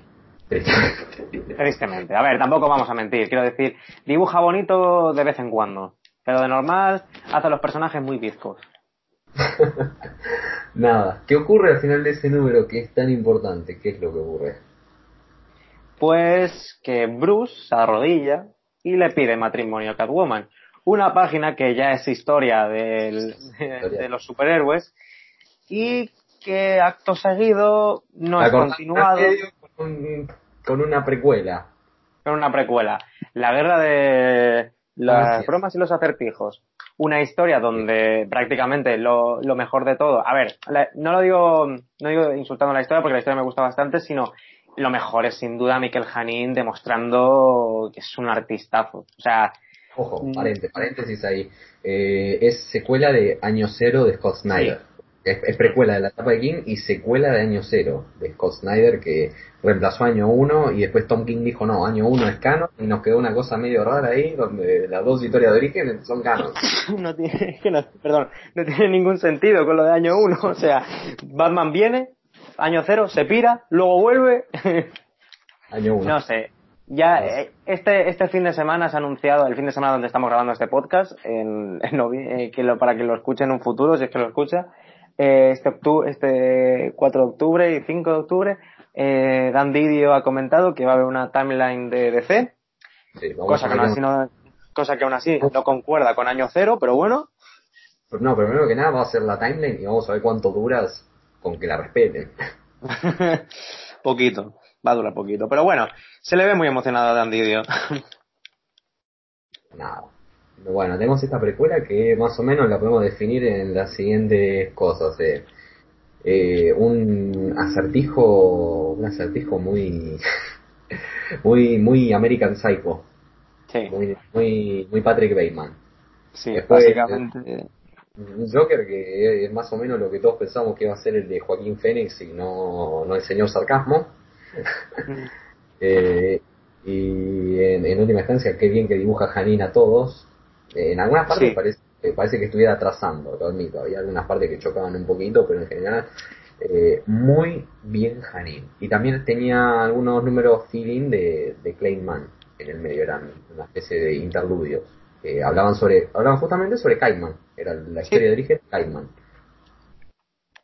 Personaje eso, clave tanto en esta historia como en casi todo lo de King, ya que le por lo hizo, se marcó un Morrison, coger personajes de, de, de la edad de la edad de bronce, no, de la edad de bronce no, disculpa, de la edad de plata y actualizarlos al siglo XXI. Sí, todas esas fumadas, todas esas boludeces de los 50 y primeros 60, así. Y sobre lo que comentas del Joker, eh, Tom Kim escribe, diría que escribe muy bien al Joker. Y eso que lo ha escrito muy poco. Para ser para ser una historia de Batman. Es curioso como Grant Morrison y Tom King son dos sí, igual, que han tocado un poquito al Joker. Sí, igual porque yo tengo la sensación de que hubo en esa época, no sé, una especie de eh, imposición editorial, algo así, o por ahí algo como un guiño entre todos, pero nadie se decía nada, de que no podían usar al Joker por un tiempo porque estuvo desaparecido. Eh, hasta hace bastante poco, de hecho, hasta su aparición en la, en la página de Liga de la Justicia, que lo empezaron a usar más, porque hasta ese entonces, digamos que esto como precuela no contaba, porque no había estado en la continuidad principal eh, en bastante tiempo. Me parece que lo estaban reservando en los tres Jokers de, sí. que también ya estamos acá en octubre de 2019 y todavía no se estrenó. Y lo anunciaron en la Comic Con de 2017, ¿no? Sí. sí. Curioso, curioso lo que comentamos porque, bueno, justo cuando empieza Rebirth, que es cuando el Joker desaparece de la continuidad de repente, eh, se estrena Escuadrón Suicida, que tiene su peso en esa película y uno pensaría que, pues obviamente iban a promocionar la película en el Joker. Incluso hay portadas de del número uno de Tom King en el que aparece un Joker muy muy Jared Leto, pero no, desaparece desaparece casi dos años y ahora es cuando ha vuelto. Sí, sí. Eh, y nada, eso, la, la guerra de bromas y acertijo lo podemos definir como que, bueno, básicamente hay bardo entre, entre el acertijo, que está, por eso está hecho, está hecho, este, Patrick Bateman, así bien musculoso, bien definido, tiene una cicatriz de acertijo en el pecho. Se ha vuelto, eh, se ha vuelto woke, eh, podríamos decir que el acertijo se ha vuelto woke, ha entrado en 4chan y ha dicho, uh, el mundo, el mundo, cuidado con el mundo, gamers en pie. y nada, yo Joker no, no se le cae un chiste que lo, lo haga reír, no hay nada que lo, lo pueda satisfacer. Y nada, y entran en guerra por estas diferencias que tienen de qué carajo es un chiste y qué carajo es un acertijo. No, mm. les queda claro. Entonces entran en guerra por eso y reclutan a distintos a distintos villanos. de Batman y cada uno toma toma lados. Y Gotham se vuelve como su, especie de campo de guerra sí es un poquito es un poquito en, un sentido un poquito tierra de nadie. Sí tierra de nadie claro. Pero sin ser tan largo. Claro claro. Porque esto duró medio menos de medio año. Hmm. es un arco bastante largo lo cual le pesa porque tiene, tiene muchas partes que se podían haber resumido. Eh, eh, no tanto en el origen, por ejemplo, de del hombre cometa, que yo diría que eso sí que está bastante bien, pero por ejemplo hay un momento que hay una cena entre todos los personajes que se podían haber ahorrado. Qué rara, sí. Eh, y sobre todo tener en cuenta que la historia la está contando, se la está contando Bruce a Selina, porque se supone que esta historia le va a reflejar eh, va a conocer su más oscuro secreto, supuestamente, y si realmente quiere estar en matrimonio con él, si lo quiere aceptar en cuerpo y alma, quiere aceptar todas sus virtudes y defectos, tiene que saber esto. Tiene que saber en, qué casi se convierte, sí. Sí, con su traje de los 90 aparece Selina en esta historia. Sí. Eh, también muy bien dibujada, pero vamos, es, es, es, quiero decir, te dibuja todo bien. Es una Salina muy interesante ya que está en tierra, ella sí que está en tierra de nadie. en eh, ningún momento se une al acertijo, pero tampoco se une al Joker. Eh, hay una cosa muy curiosa, hay un número sobre, bueno, un número no, no sé exactamente el número entero, pero sí una gran parte de un, enfrentamiento entre Deadshot y Deathstroke. Sí, muy vago, muy vago, muy vago tenía ese verano Deathstroke para tener que quedarse en Gotham, también te digo. No, y aparte que después, o sea, eh, se resuelve el conflicto entre los dos de una forma súper banal. Y en general pasa eso, que Batman derrota como a toda su galería de villanos muy fácilmente en este arco. Y en este arco también nos cuentan, entre muchas comillas, cómo asciende el pingüino al poder. Un pingüino que es, es, es Danny DeVito. Porque es Danny DeVito en, Batman Returns. Mm. Y eso es, es como Gotham, pero pero sin que Enigma y el pingüino tengan sexo. Eh, y también muy, quizá uno de los aportes más interesantes de todo este arco es, son los son los acertijos de justamente el acertijo, son son muy son intraducibles. Sí, joder, no sabes lo que le costó a FC a FC Ediciones traducirlo, madre mía. No, porque yo lo leí y decía, uy, la concha, esto es lo que le va a caer al pobre traductor. No, terrible. Eh, no me quiero imaginar cómo lo habrán cómo lo habrán traducido en SC Argentina o ahora que está Omnipress, no sé, no sé, no sé si quién lo tradujo, no sé, pero igual tendrán algún pobre, pobre traductor con un pago en negro o algo así, eh, te, te, había comentado lo de Heroes in Crisis. Sí. Eh, que lo de eh, Hal Jordan dice en una parte eso de eh, I'm, I'm going to I'm going to be honest with you. I don't know what the hell will means. No sé qué carajo significa voluntad. Y en pero eso al final eh, la página en la que en la que supongo que me comentas lo de que él pregunta quién es Will eh, supongo que me dices eso no no eso al final no, no es real es, es una fan traducción.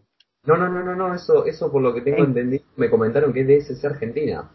¿Es real? Sí, es real. Pues salió una edición hace, hace poquito. Eh, o sea, no me quiero imaginar cómo han traducido todos los juegos de palabras del acertijo en la guerra de bromas y acertijo, porque había unas cosas, eh, eh, agarras una sierra, eh, saw en inglés y you see what you saw ves lo que, lo que cortaste con la sierra, lo que viste. No, es, es un dolor de huevos traducirse eso, ¿no? Sí. Me gustaría y estar es un dolor de, Y es un dolor de huevos leer a Enigma, tío. Es igual de pesado que los Arkham. Sí, más, yo diría que más. Más porque acá tiene más presencia física. Sí. Y nada, y termina la, la historia con que, bueno, quedan Batman, Joker y Acertijo y resulta que, gracias a Kaiman, porque Kaiman es el que salva las papas del fuego, le lleva las papas del fuego a Batman, eh, lo permite, le permite llegar a una, una torre donde estaban, eh, donde iban a tener su confrontación final eh, Joker y Acertijo. Y nada, eh, Bruce llega ahí y parece que le está por clavar un cuchillazo al acertijo y el Joker le, le pone la mano para pararlo y es atravesado por el cuchillo, la mano del Joker. Y eso fue el momento más oscuro en la carrera de Batman. Sí, eso para, para Bruce le parece lo peor que ha hecho nunca. Y no que, no que se le muriera un pibe entre los brazos, no, no sé, no que hace poco invadiera un, una aguas internacionales, algo así, no que tuvieras las archivos sobre cómo derrotar a sus supuestos mejores amigos, cosas así, ¿no? Mm. Qué sé yo, es, por eso es muy, muy difícil ese arco, dentro de todo. Eh, pero al final queda, queda resuelto el hilo de que sí, efectivamente se van a casar. Y acá empieza más o menos lo que, lo que podríamos llamar de, la, de toda esta etapa, podríamos llamarlo el periodo de luna de miel. Sí, la edad de oro. La edad de oro de esta etapa. La edad de, de esta etapa donde todo fue felicidad, rosas, eh, van a vivir felices y comer perdices. Y, tenemos eh, al final de, la guerra, bueno, cuando Bruce le dice, le pregunta a Selina si se va a casar, tenemos una oración muy bonita por parte de, Selina que me parece precioso, muy, muy interesante, muy, muy, muy en orden de cómo funciona Batman, que le dice, pídemelo otra vez, pero esta vez no hagas como que me lo estás ordenando. Ah, sí, sí, sí, sí, sí. Sí, es, eso es muy bueno. Y después de esto, lo primero que deciden hacer eh, es ir a es ir a verse con Talia al Ghul. Talia al Ghul, que tienen su poder a cierta persona, que se nos revela en azoteas que realmente es la que incendió, asesinó y hizo de todo a esas 237 personas. La gran amiga de Selina Kyle, eh, gran amiga entre muchas comillas, eh, Holly Robinson, Robinson, Robinson, Robinson, una chica que ya aparecía en el Batman de Frank Miller, que King recupera. Recupera y sí, y podríamos hacer esta este paralelismo con el hecho de que Frank Miller empezó trabajando en Daredevil y de ahí lo llevaron a.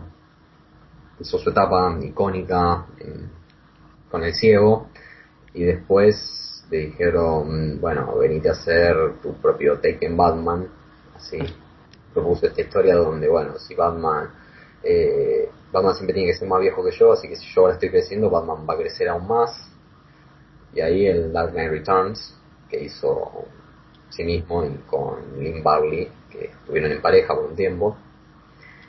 Y después volvió para hacer un Born Again, como que fue su, su canto de cisne con Daredevil, con David Mazzucchelli.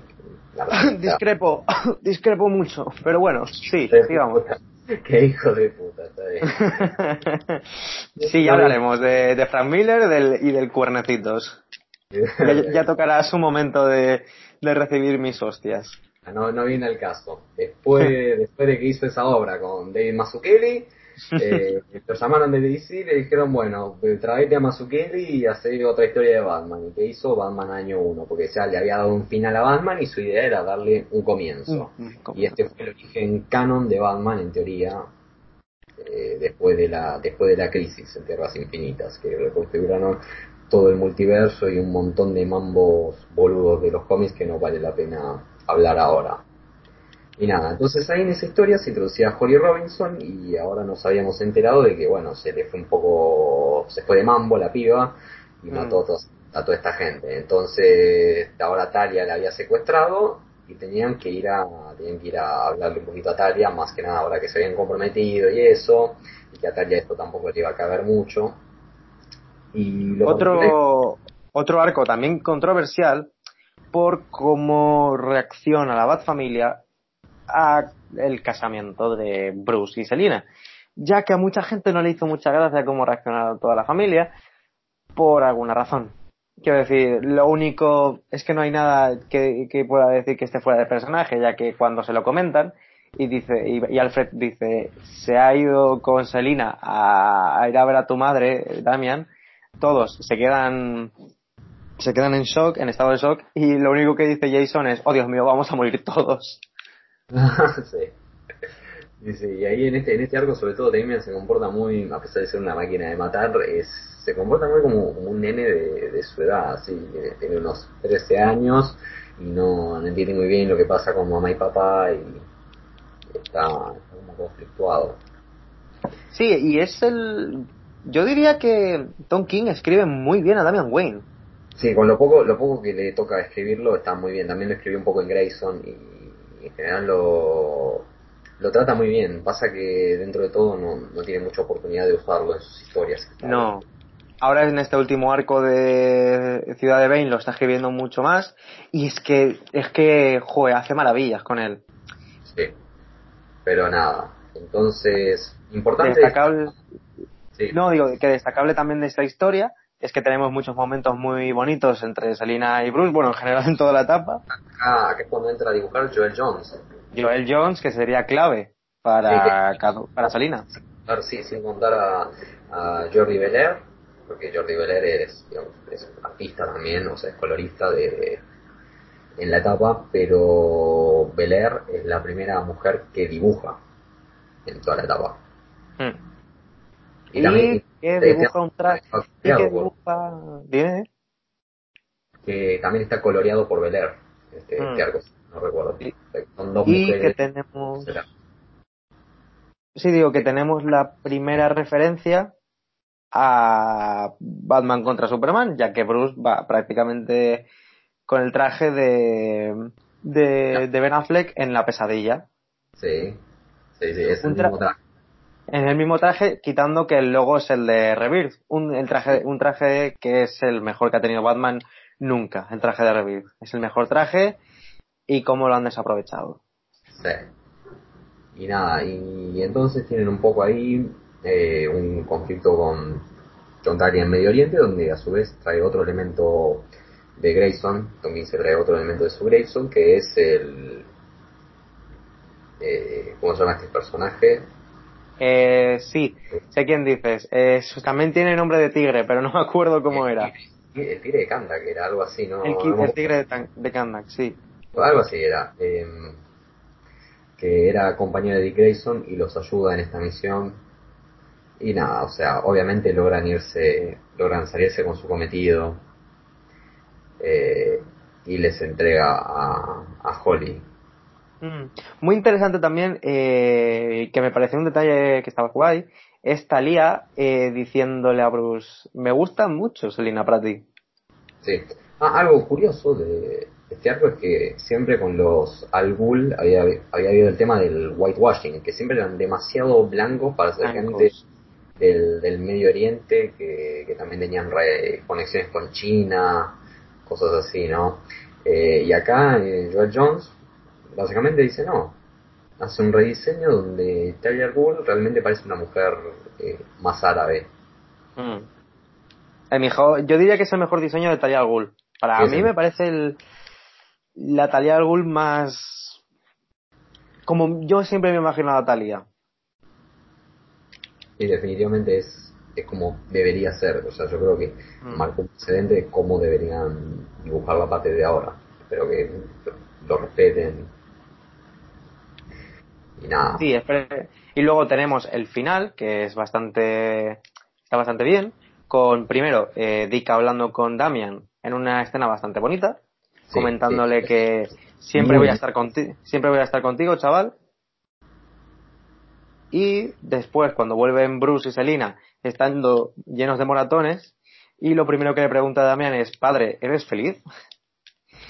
Y Bruce le dice, lo estoy intentando. intentando, sí, estoy intentando, eso es precioso, realmente llega, llega muchísimo todos cuando se pone a escribir mm. ese tipo de cosas. Eh, y después de eso viene ya, ya para cerrar el año más o menos, porque estaba cerrando su segundo año en Batman, y llega un, una historia en dos partes que es súper bonita, súper bonita, y es súper justamente porque es súper amigos con Superman. Eh, ahí, ahí, bueno, ahí vuelve Clayman para dibujar. Mm. Que no está mal en ese número, hay que decirlo. Ante todo. Sigue teniendo problemas a la hora de dibujar mujeres porque no tiene ni puta idea, pero diría que es donde mejor está. De todo lo que ha dibujado en Batman. Sí, es básicamente es donde empieza a mostrar King lo mucho que aprecia Superman. Eh, y básicamente Lois y Clark se enteran de, bueno, o sea, reciben la notificación de esto de que Bruce y Selina están comprometidos y tienen que encontrarse. Y como que vemos como eh, Clark y Bruce piensan demasiado bien del otro, como que piensan que son menos frente a los ojos del otro porque le tienen demasiado aprecio, tienen demasiado aprecio entre sí. Y piensan que el otro está por encima de, del mismo. Muy bonito eso. Que luego eh, seguiría aprovechando en otro número, que también eh, aparece Superman. Pero ya digo, eh, Tom King escribe muy bien la relación de, Bruce y, Clark. Es una relación muy, muy de iguales que no se acaban de entender. Que es un poquito su, su rollo, su técnica, su estilo, el de, el de King. Pero que, yo qué sé, no cansa en ese sentido, con Superman y con, y con Batman. Eh, sí, y algo muy importante es como que parece que la amistad es eso de que no pueden relacionarse más allá del ambiente laboral, si quiere, a través de la violencia, digamos. Porque tienen eso de esa hipermasculinidad que muestran, pero adentro están los dos llenos de dudas con respecto a sí mismos, con respecto al otro. Eh, pero entonces en este arco como que tienen un buen momento para eh, relacionarse así, contarse sus dudas, eh, miedos. Comer perritos. Sí, también, porque van a la feria, todo, van con Lois y Selina, y es más, todos se cambian, se cambian la vestimenta, o sea, Bruce termina con el traje de Superman, eh, Lois termina con el traje de Catwoman. el, cambio de el cambio de vestimenta parece una referencia a la, a la serie animada de Bruce, bueno, al universo de Bruce Team, ya que pues en esa serie lo, habían, lo hacían algunas veces y siempre se comentaba el, parecido físico que tenían Clark y, y, Bruce. Sí, sí.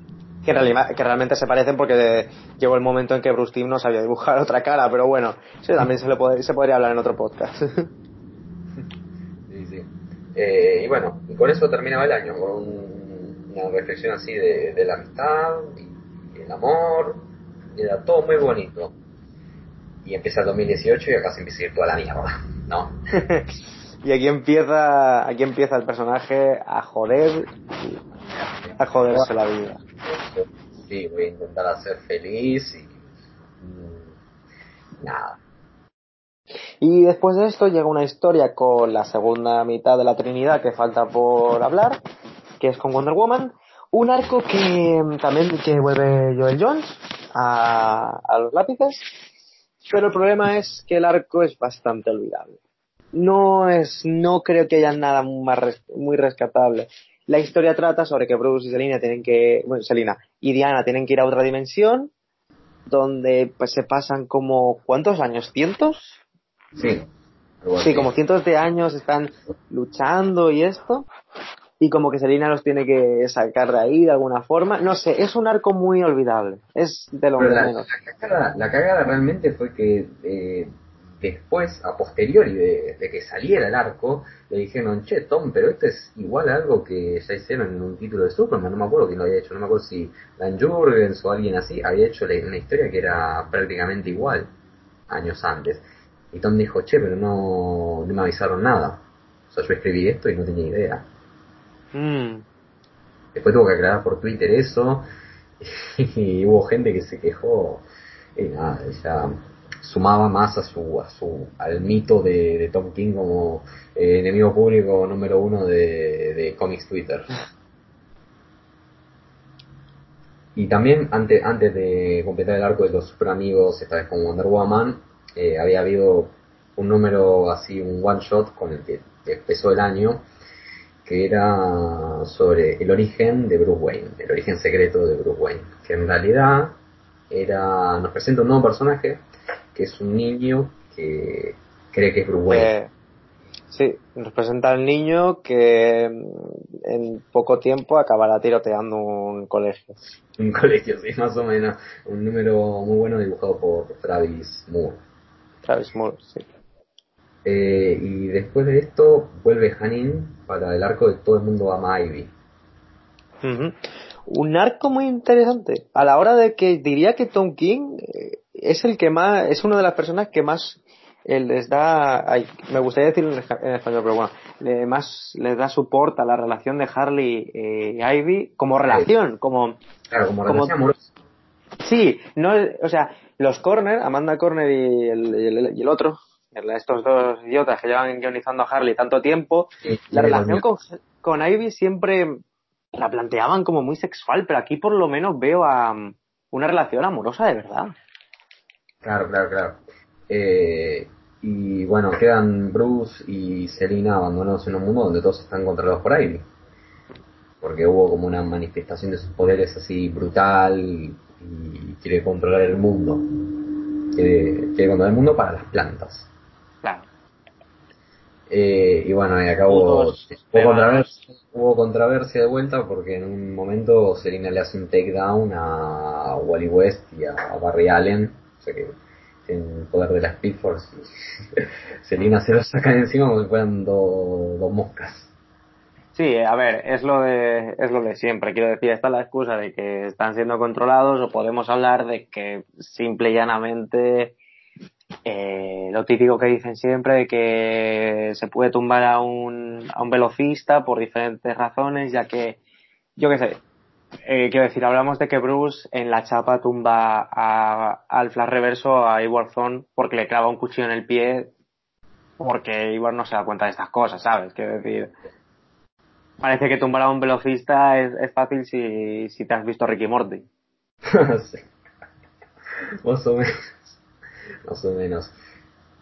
Pero bueno, después de esto ya cuando cuando cierra el arco eh, empieza a plantar semillas para un, otro proyecto polémico porque por supuesto Tom Tom King no quiere estar con el culo quieto un segundo que es Heroes in Crisis, Héroes en Crisis. Eh, ahí de ahí Ivy es llevada al santuario, que es este lugar donde tienen encerrado a todos los héroes y villanos que están sufriendo problemas psicológicos, enfermedades mentales y así, eh, más adelante sí, vamos a hablar de esto ya porque sigue plantando semillas. Eh, después de esto, eh, corregime si me equivoco, me parece que viene el número de mm, algo algo prestado, que es como un recuento de toda, de toda la historia de Batman y Catwoman. Mm, no, espera, ¿llega ahora algo prestado o es antes del arco de Booster Gold? No, es, ahora algo. es, eh, no, primero es algo prestado y luego ya el arco de Booster Gold. Porque después del de Booster Gold es cuando viene la, los dos números con el Joker. Sí, sí. Ah, y algo que no mencionamos, que es también súper importante, fue el anual 2. Sí, es que sobre el anual 2 no me acordaba si era justo justo ahora o, era en medio del arco de Booster Gold. Pero sí, el anual 2 un número muy interesante sobre donde Don, Tom King sigue con la relación de Bruce y Selina, solo que esta vez les deja evolucionar, les deja que pase el tiempo. Vemos diferentes apariciones, de diferentes momentos donde se encuentran, solo que ahora sí esto es un final para ellos, donde los vemos ya de viejos y ah, con los personajes que entre comillas podríamos decir que va a ser el final de, todo el arco de Tonkin porque esto tiene, o sea, esto tiene pinta que a él le encantaría que con esto toda la historia de Batman acabase. Claro, es como, es como el final que él mismo le hizo a su mm. historia. Si lees como la historia de Batman por Tonkin, termina ahí. Y después lo que sigue eh, es como lo que es canon para él, por decirlo de alguna manera. Sí. Eh, es importante también este número que es el primero, es el primero donde dibuja Lee Wicks. Eh, muy interesante el estilo que tiene, es un dibujante muy reconocido ya de antes, ha trabajado en Marvel, DC, un estilo precioso, realmente, mm. y fue lo que realmente consagró este número, digamos. Me imagino que sí. tuve que este número, ¿no? Si no me equivoco. ¿Dime? El, el Annual 2 ganó un Eisner.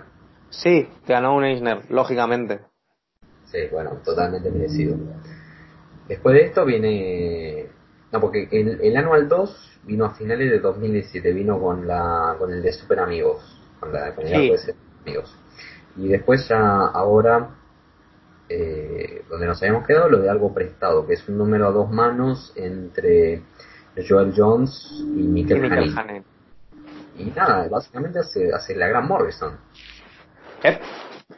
Coge y decide que todo lo que ha pasado en tantos años de cómic es real. Pasó, pasó de una forma u otra, pasó.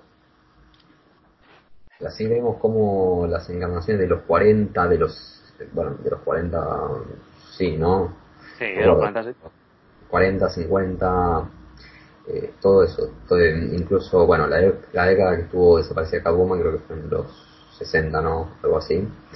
Eh, todo hasta la actualidad es canon, todas las interacciones que tuvieron ocurrieron realmente, eh, hasta incluso la, una de las primeras, Janine la adapta para que para que Bruce y Dick estén usando los trajes de los New 52, los que usan al principio, que se supone que serían de cuando empezaron a hacer Batman y Robin, eh, y Selina usa su traje, traje que usaba realmente en esa época, es como que lo logra ayornar un poco más a la actualidad, pero en líneas generales es que todo eso que vivieron es canon de alguna forma u otra.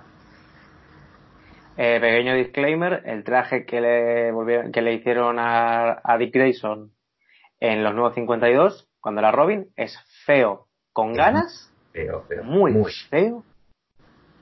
Lo peor es que sigue siendo canon. Sí, sigue siendo canon. Pero es feo con avaricia. Sí, sí. Nada, es eh, un número donde Selina, como buena ladrona, roba su vestido de boda. Un vestido precioso. Muy, muy bonito. Diseñado por Joel Jones y que ya como mil cosplayers eh, creo que han hecho, han hecho varios cosplays es muy bonito ese diseño. Y después de esto, bueno, viene un arco que no, no, no sé qué carajo estaba pensando al hacerlo, pero el tío de qué hablar. Eh, el arco de Booster Gold. Menudo regalo de bodas. Sí, sí. Además se llama así, el regalo. Sí.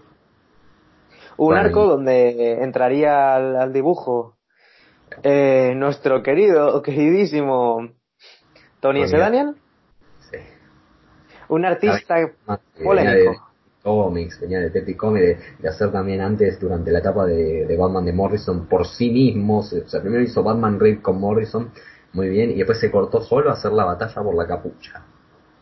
Él solo, guion, o me cago en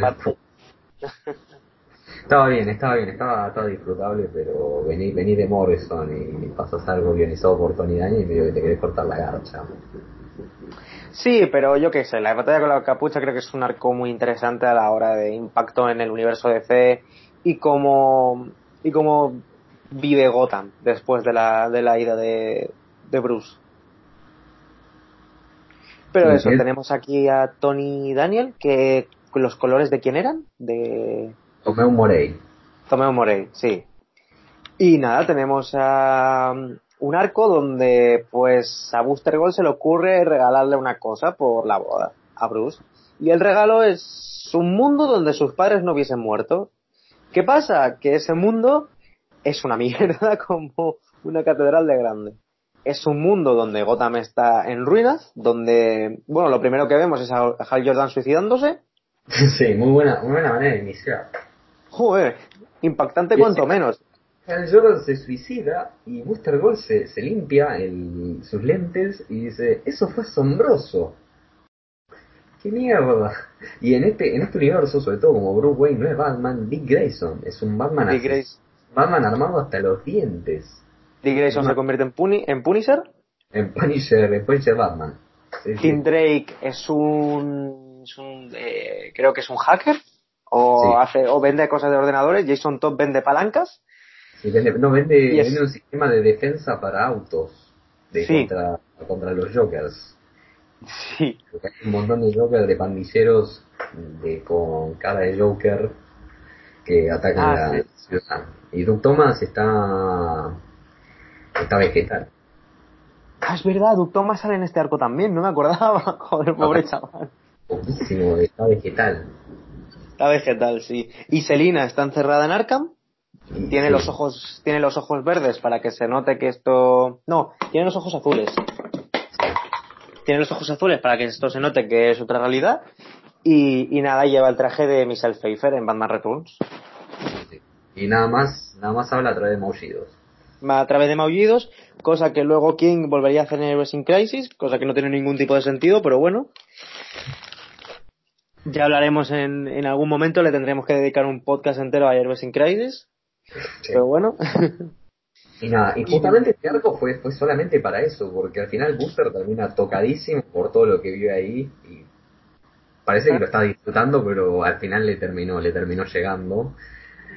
Y nada, le dice a Batman y Catwoman cuando le pone todo de vuelta como debería ser, eh, nada, dice, sí, pueden ver esta sangre que tengo acá en el, en el, en el lente y está está súper limpio el lente y es como una metáfora de, ay, de estos feelings que siento en mi interior.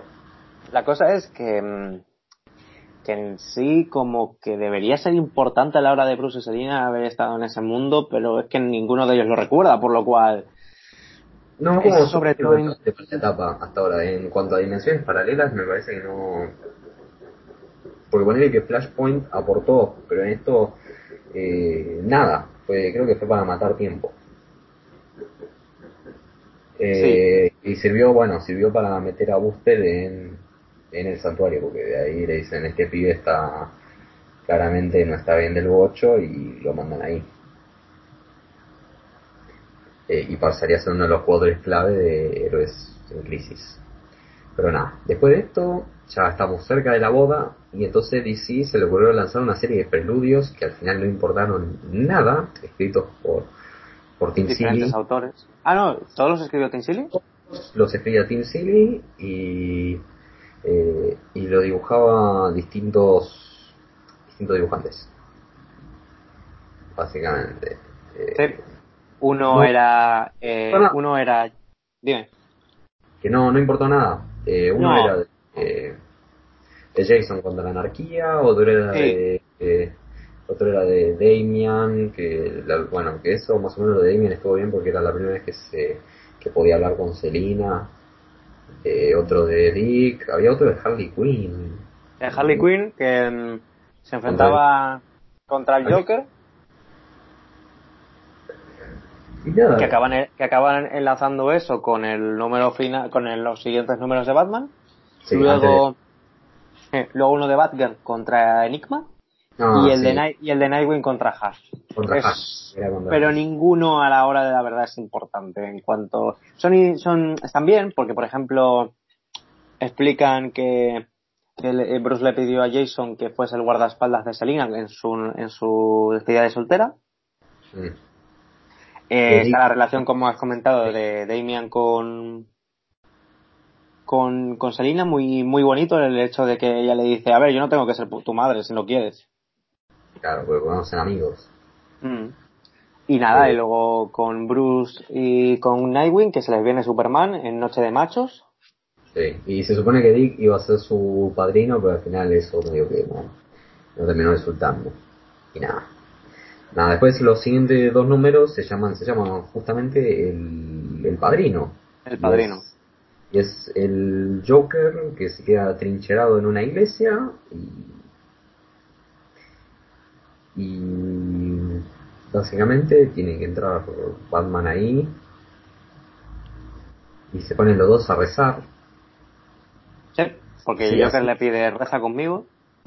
Sí, decía surrealista como se ponen a rezar y el Joker vuela algo, vuela una, un explosivo nada, son después tiene que entrar Catwoman y son dos números, son dos números bastante raros dibujados por Miguel Janín, son al final parecería como si el Joker muriera, pero no.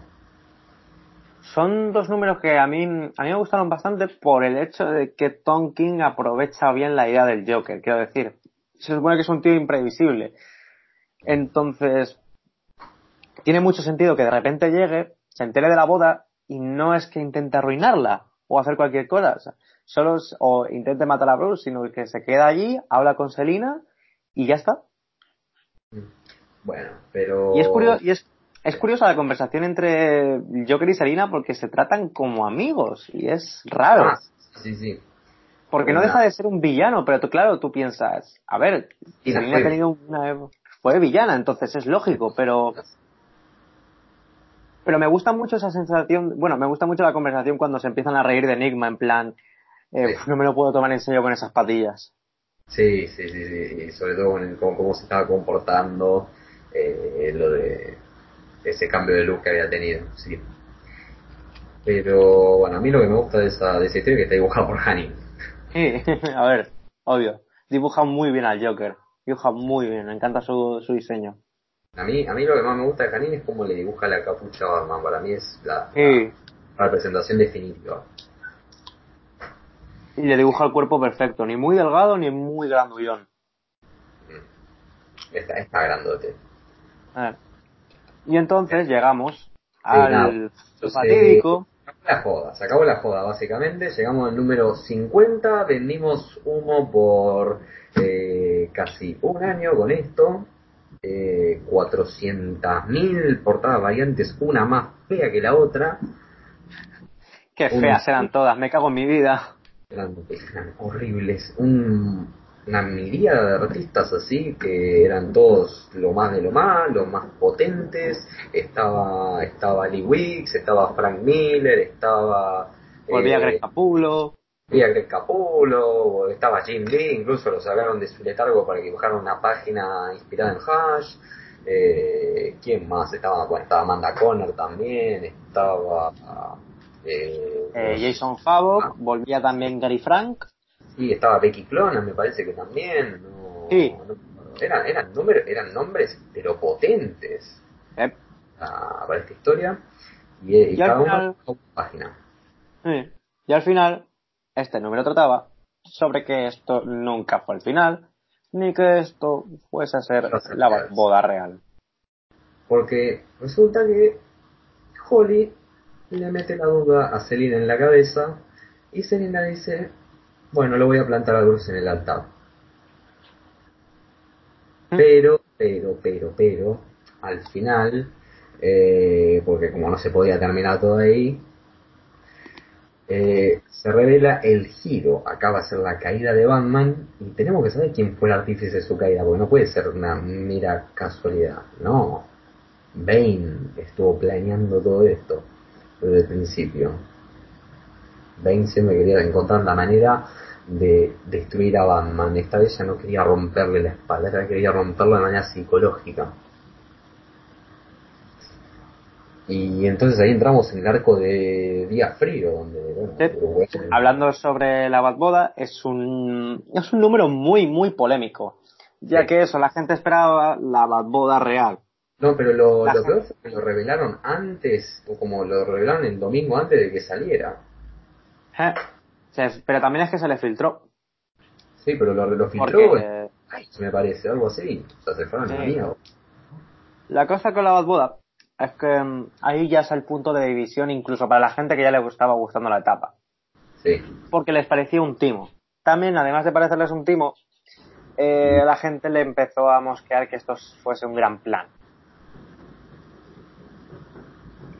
Sí, hubo, hubo la mayoría se sintió sumamente decepcionada en general. Y no es para más. Igual tengo entendido que vendió bien. Por ahí quedaron muchas copias eh, libres por el tema del outrage que hubo. A saber, pero. Sí, no, a ver, vendió bien porque, a ver, no deja de ser un cómic que es la Boda. Sí, sí. Y sí, como comentabas, llega Días Fríos, un arco también polémico por muchas razones, pero por la... No, pero polémico hasta en el sentido de una de la, uno de los artistas de, del, del... Sí.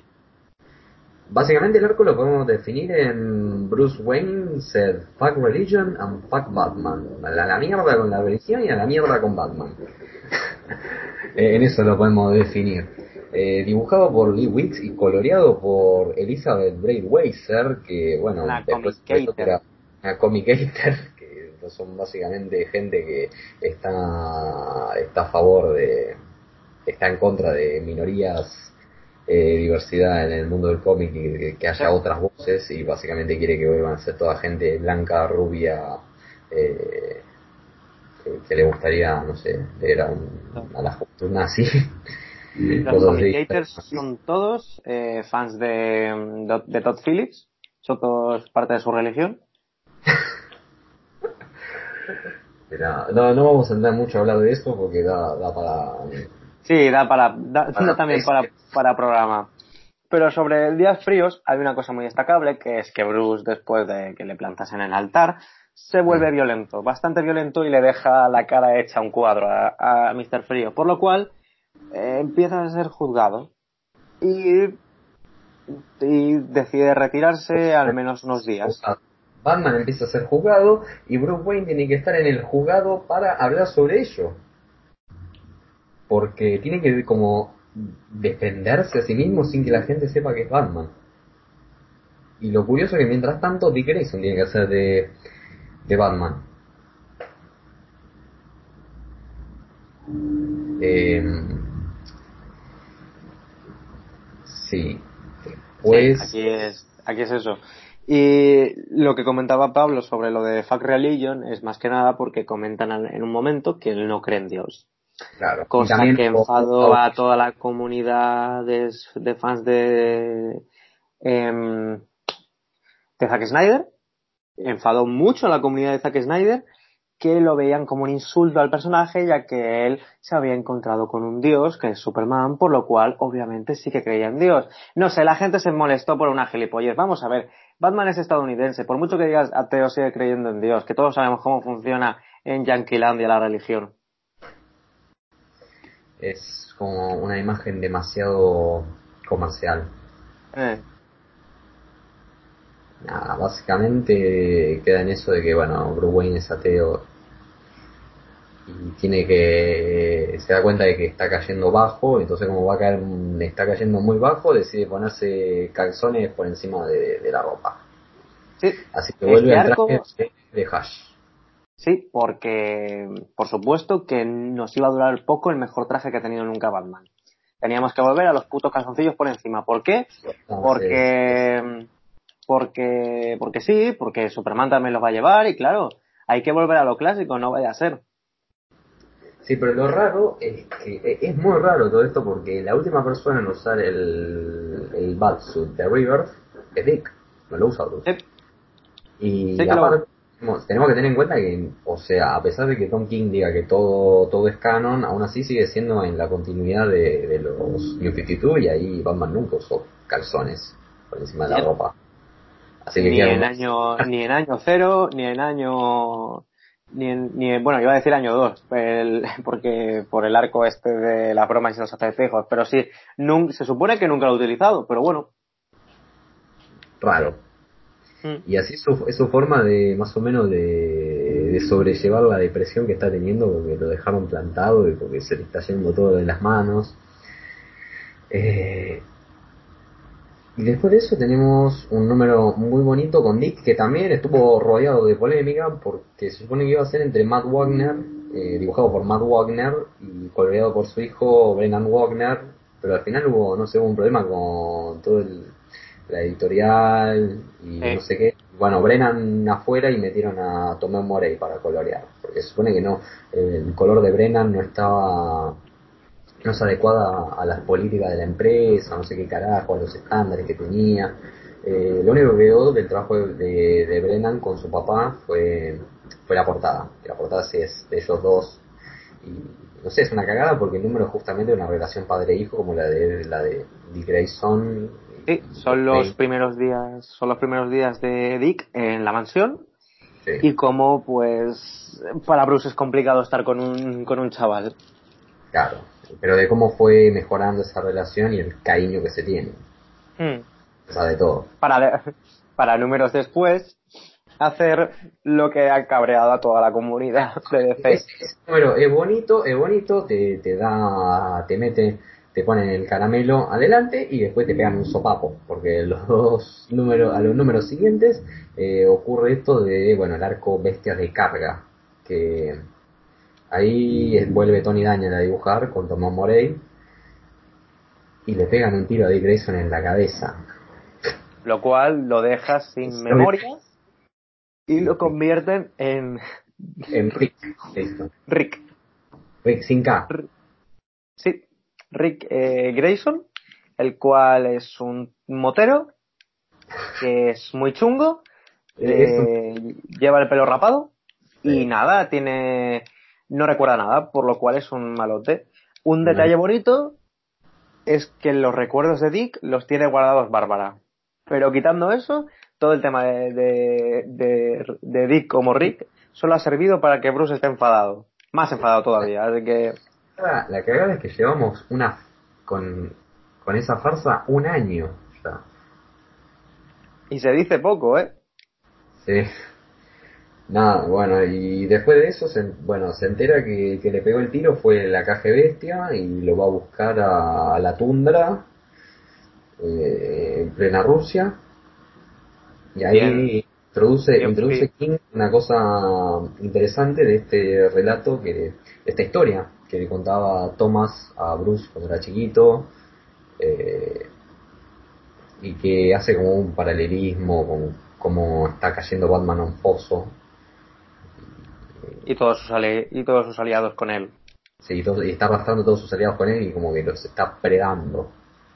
Eh, pero no no vamos a meternos mucho en eso porque digamos que lo esencial es que mata a la caja de este en este, en este número. Se, se da a entender eso. Sí, prácticamente está muerto. No va a volver. Y aparte no volvió, o sea, todavía no volvió, así que más o menos podríamos decir que Batman comete un asesinato en la serie principal. Eh, para mostrar lo, lo ido de la cabeza que está. Y, pero bueno, o sea, entre todo lo entiendo porque te pegaron un tiro en la cabeza a su hijo. Sí.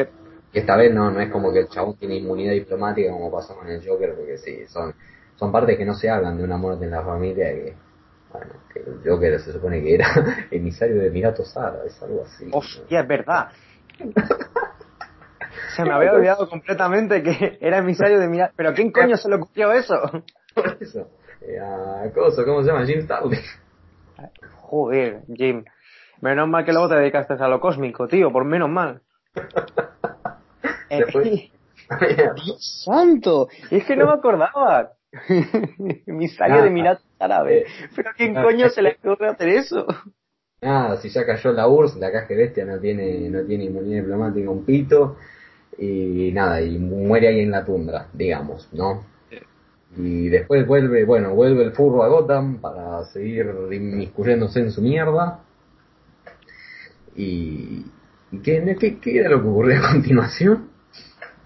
Uh, ahora es cuando entraba todo el tema de que eso que Bruce estaba más violento y que estaba empezando a hacer preguntas por toda Gotham.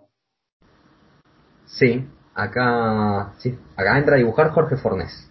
Jorge Fornés, que es una de las mayores incorporaciones a Batman que, pudieran hacer es tiene un estilo muy que recuerda mucho a Mazzucchelli, es muy bueno. Yo lo conocí en una serie de, de la editorial independiente Aftershock, una serie llamada eh, me olvidé el nombre, soy bastante boludo. Eh, pero la cuestión es que tiene un estilo similar y le pega muchísimo. Aparte que lo meten en números con Janin. Y se complementan muy bien. Sí, pero porque tienen un contraste eh, impresionante. Hot Lunch Special era la, serie de Fornes en Aftershock. Mm. Eh, recomendable también.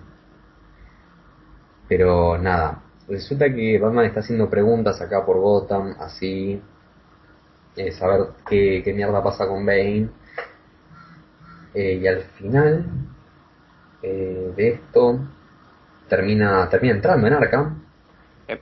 Y se empieza a liar a golpes con todo lo que pilla.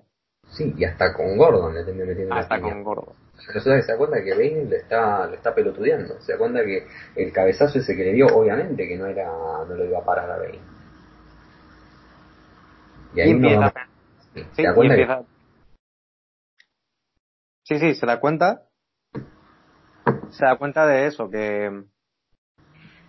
Que, bueno, que Bruce, eh, bueno, se da cuenta de que Bane le ha estado tomando el pelo durante tanto tiempo y que no es ese vegetal que él pensaba que se había quedado. Claro. Y aparte primero había tenido una, alianza con el pingüino, Bruce había, había estado metido en algo así. Sí, es verdad, es verdad. El pingüino entre medias, se me había olvidado. Que para los que no, para que no, para los que leyeron ese número y se bueno, esos dos, esos dos números y se preguntan por qué el pingüino lleva un parche, es porque Jason Todd le pegó un tiro en el ojo. No es por otra cosa. Red Dios 2. Sí, sí.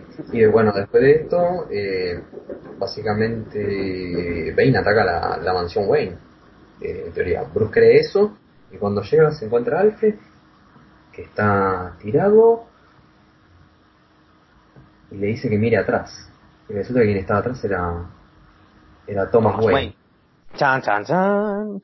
Sí, resulta que todo, todo empieza a caer en su lugar, todo, se ve que todo tenía su importancia. Pero acá, como a Tom King le gusta, le gusta boludearnos un toque, nos vuelve a dejar el cliffhanger ahí y nos lo corta eh, por varios Durante un año, casi, casi un año entero, ¿eh? Nos lo ha cortado. Sí, sí, sí, gran parte del año nos lo cortó con todo el tema de las pesadillas, con las nightmares. Sí. Eh, que eran todas historias autoconclusivas, hechas por distintos dibujantes que se habían pasado no por la etapa. Eh, que tenías a, primero a Travis Moore, después a Mitch Gerards, a Amanda Conner, a, a Miquel Janin, a Janik Paquet. Sí. Y que todas son pequeñas, pequeñas historias historias que cabrearon ya incluso a los que siguieron un año más, que les estaba gustando, porque el hecho de que eran muchas historias. no parecía que llevaban a nada.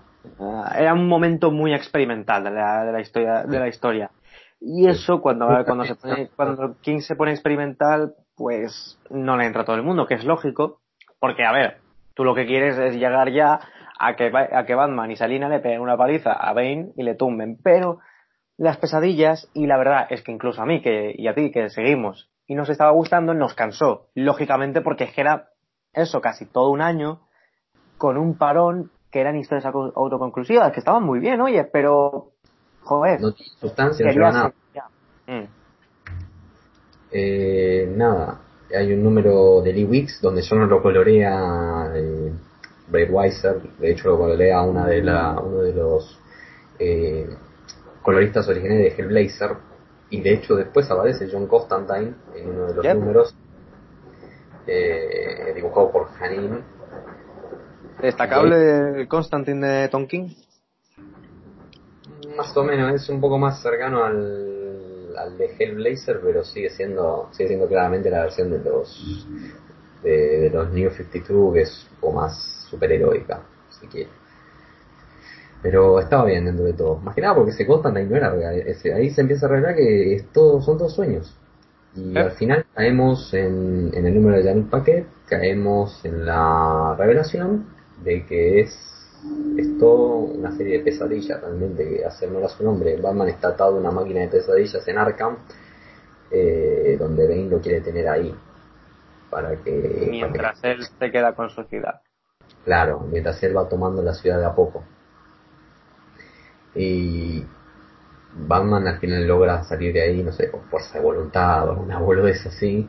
¿Por qué es Batman? Sale de ahí porque es Batman Claro, y acá, acá vamos a llegar a un punto donde básicamente se fue toda la mierda en...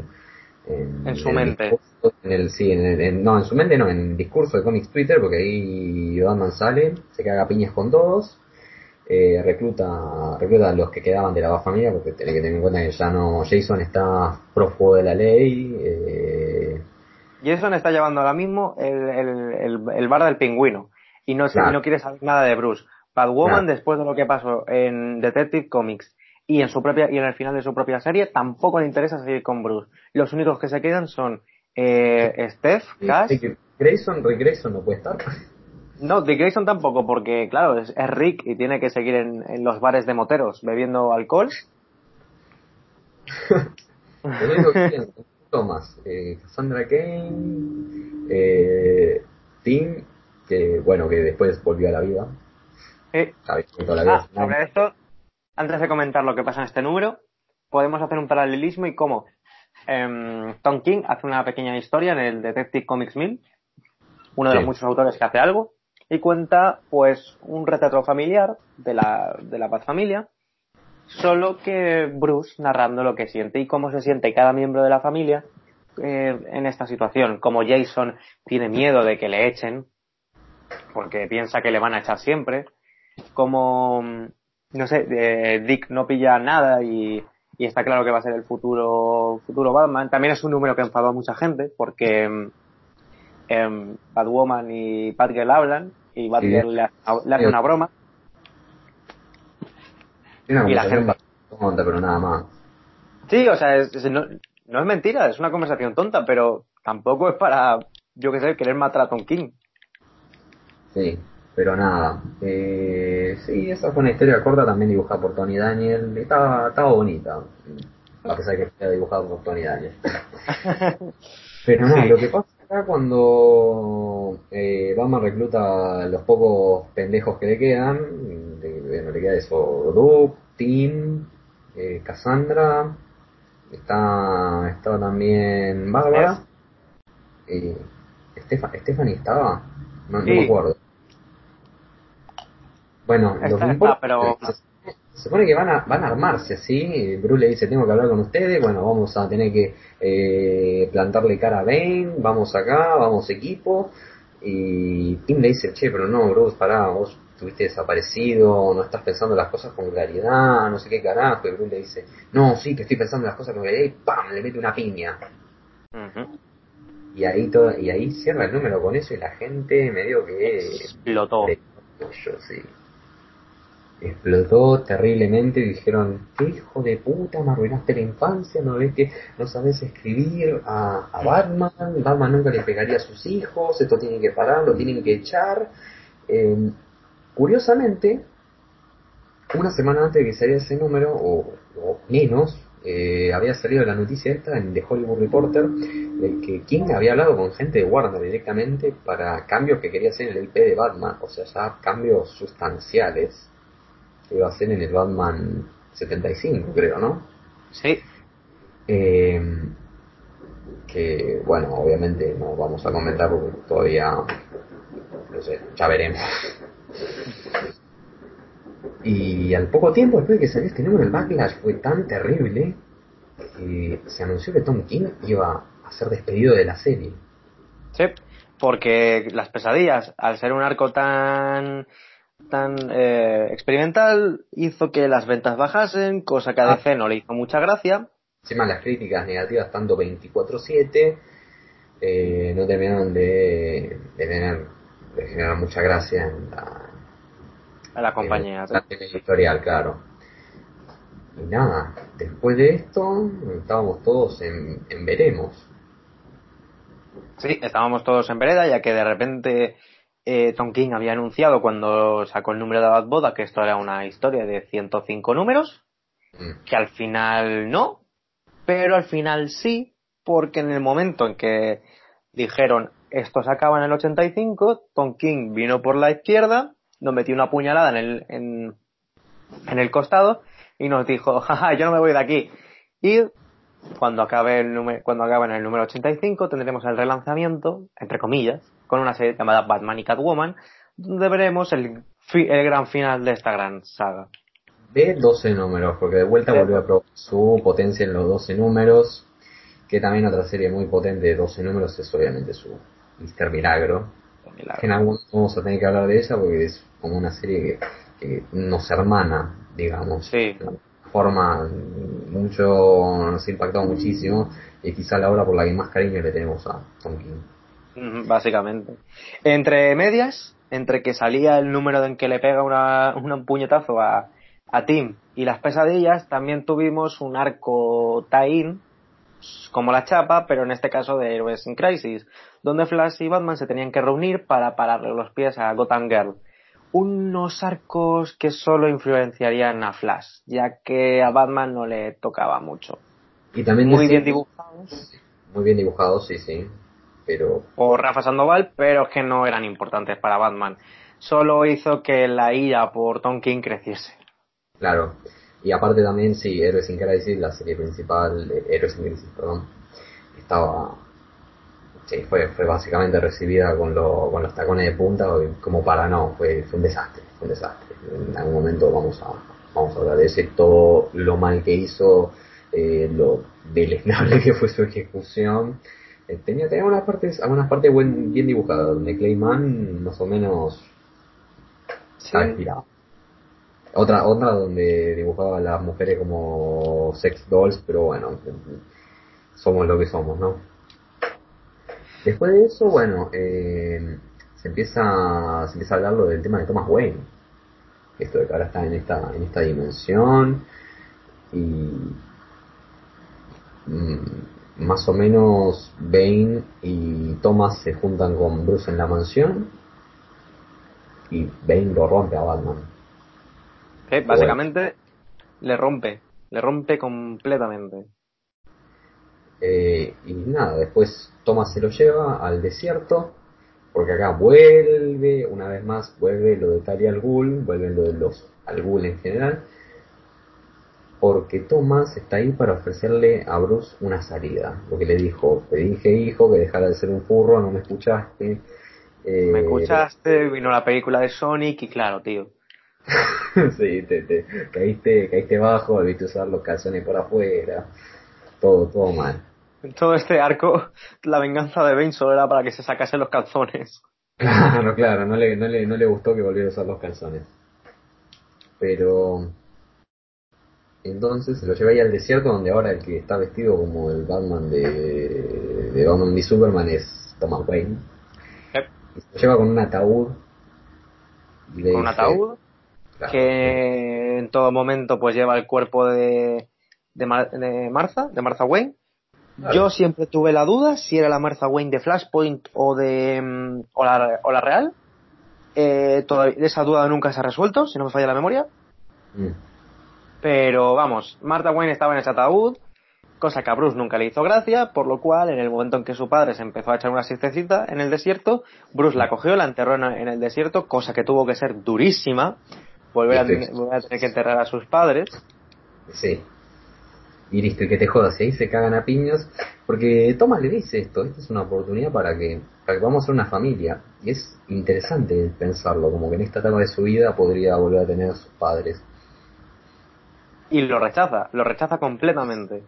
Pero, rechaza. y lo rechaza, y lo rechaza no por querer ser Batman, sino porque esto no está bien. No eres mi padre. Es que claramente le dicen, no eres mi padre. Puedes parecerte a él, pero eres un monstruo. y después de eso se enfrentan en un combate donde Bruce termina perdiendo. Sí, curiosamente, porque todos pensábamos que acabaría ganando. Pero no, pierde. Pierde completamente. Eh, le pegan la paliza. Se, todo el mundo pensaba que estaba muerto.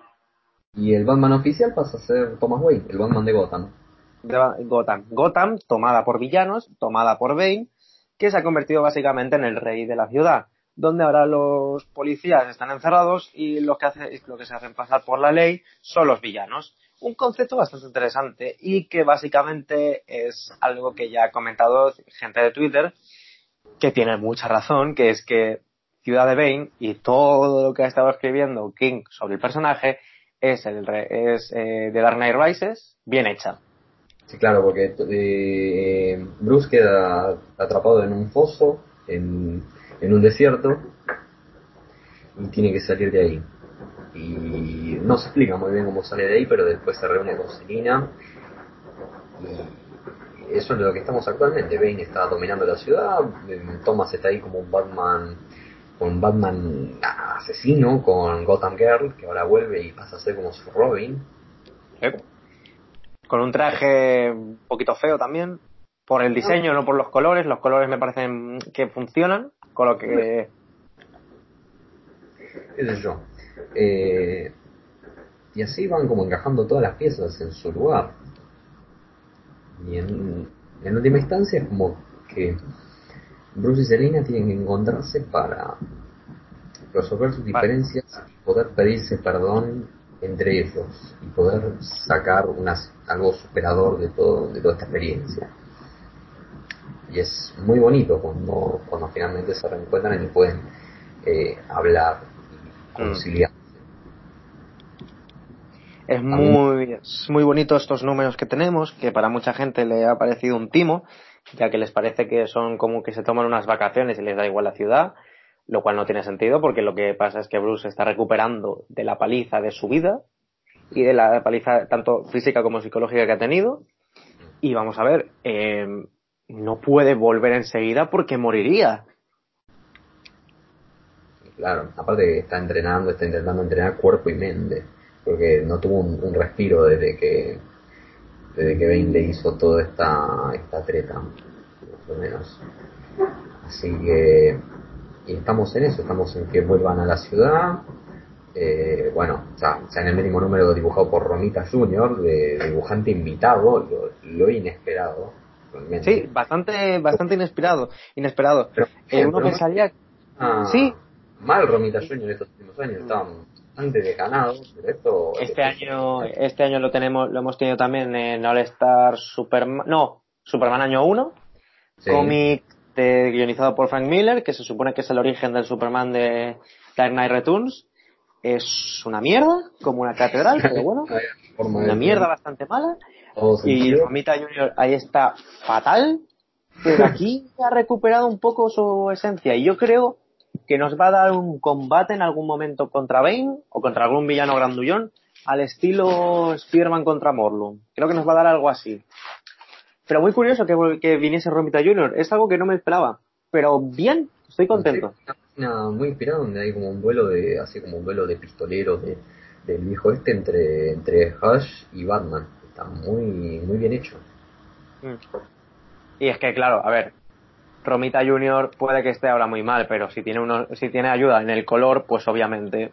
Porque lo colorea Tomé More que ya está muy, ya está, ya es casi un, regular en la serie de Batman. Y eh, ya podemos, y ya habrá que entrar en zona de spoilers USA, por lo cual la gente que lo siga eh, a ritmo español pero puede una, pequeña acotación que decir que entre todo esto, desde la Bad Boda, de la no Bad Boda, tuvimos una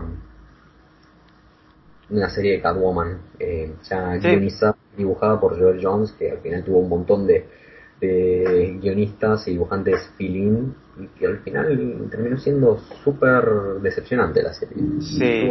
está bonita, eh, nada más. ¿Tuvo alguna idea interesante? Porque lo de Catwoman, pues, con Selina todavía pensando en Bruce y todo esto, y echándole mucho de menos. Porque tenía gente que copiaba cosas así, pero a mí me terminó aburriendo y me, bajé. Sí, es que lo de la señora sin nariz, que a nadie le importaba, porque a nadie le importa a esa señora y lo mucho que estaba centrada la serie en esa, pero bueno, eh, y por lo visto la iba muy bien en ventas, cosa que me extraña, pero bueno, eh, le va bien. Y nada, ahora es cuando vamos a hablar sobre, con spoilers, sobre mm, los últimos números que llevamos ya de esto, los que lo seguís en orden, o sea, como sale en España, deberíais salir si no queréis porque hay spoilers gordos que son necesarios. Sí, en Argentina, no sé, en tres años más o menos. Sí, en tres añitos podéis escuchar este podcast. Y nada, pues eh, eh, lo último que vamos a comentar sin, sin spoilers es una cosa que, eh, pues, Damian Wayne vuelve bien a la ciudad junto a Tim Drake pero Tim Drake le dice, sí, que Tim Drake le dice que no, no podemos abandonar a papá así. Sí. Porque por fin pueden utilizar la P-Word. Por fin les han dejado, les ha dejado decir, la P-Word porque desde que entramos en Rebirth, ningún guionista, en un principio todos pensábamos que era cosa de, de Tom King, pero no, ha sido cosa general. Eh, no podían decir que Bruce era su padre. Por fin Tim ha podido decirlo, por lo cual estoy muy contento. Seguramente hasta dentro de cinco años no lo va a poder volver a decir, pero oye, lo hemos conseguido, señor Stark, ganamos. Y ahí habrá calmado un poco el outrage. Sí. Está Twitter o algo así. no, a, Comic Twitter no se le calma nunca. Pero nada, Damian entra y se encuentra con una cagada terrible porque le planta cara a, a Thomas Wayne, eh, lo, lo escribe muy bien ahí Tom King. Eh, Demian es un personaje injustamente odiado, a mí me gusta muchísimo y me parece que King saca lo mejor ahí haciendo la planta contra su, supuesto abuelo. Y como le eh, planta acá al, abuelo y le dice, solo eres un solo eres un recuerdo del pasado, viejo. Muy, muy Damian. Y es que, es que cuando escriben bien a, a, a Damian es cuando se nota que es el hijo de Bruce Wayne. Es esa sensación que dices, este es Bruce Wayne de pequeño, este es un Bruce Wayne chiquitito. Claro. Pero nada, la, la cara de culo así y todo, todo eso a Damien no le podía durar mucho porque se lo llevan y acá que estaba el supuesto cambio de estatus que quería ser King. sí, y se viene el, el cambio de estatus por lo cual, eso, spoilers gordos, si no le lleváis al día, os vais a cagar en nosotros, así que no lo hagáis. Y se viene el, el cambio gordo que hizo Tom King, que bueno, pues Alfred muere. Alfred ha muerto y no tiene pinta de que vaya a volver. A mano de Bane, o sea, Bane le rompe el cuello de, de eh, que eso a su vez no tiene sentido con lo que está pasando en Doomsday Clock, pero bueno, no, no sé. No sé qué. Eh, no sé, Doomsday Clock ocurre eh, entre medias, de, yo qué sé, pongamos que ocurre después de la Bad Boda. Si no, no, no encaja. Y tampoco encaja de verdad, pero bueno. No, tiene sentido. Nada tiene sentido ya en el multiverso DC. Pero bueno. y van a crear una timeline. Ay. Y en lo último que nos quedamos es que básicamente Damian está ahí con Thomas y parece que Thomas ahora lo quiere matar a eh, matar a Damian para eh, para un poco no sé mandar el mensaje porque ya se sabe porque Bruce y Selina han enviado un mensaje utilizando a la villana que salía en la primera aparición de Batman en los cómics de John Byrne de Superman, que no me acuerdo cómo se llama pero es esa. Él eh, la cogen y le dicen, envíale un mensaje a Bane, hemos vuelto y vamos a por él. Muy interesante también cuando, cuando Bruce y Selina vuelven a hablar, ella le comenta, ha destruido nuestra ciudad y vamos a vencerle tú y yo juntos. Somos Batman y Catwoman, nosotros somos el mensaje. Mm.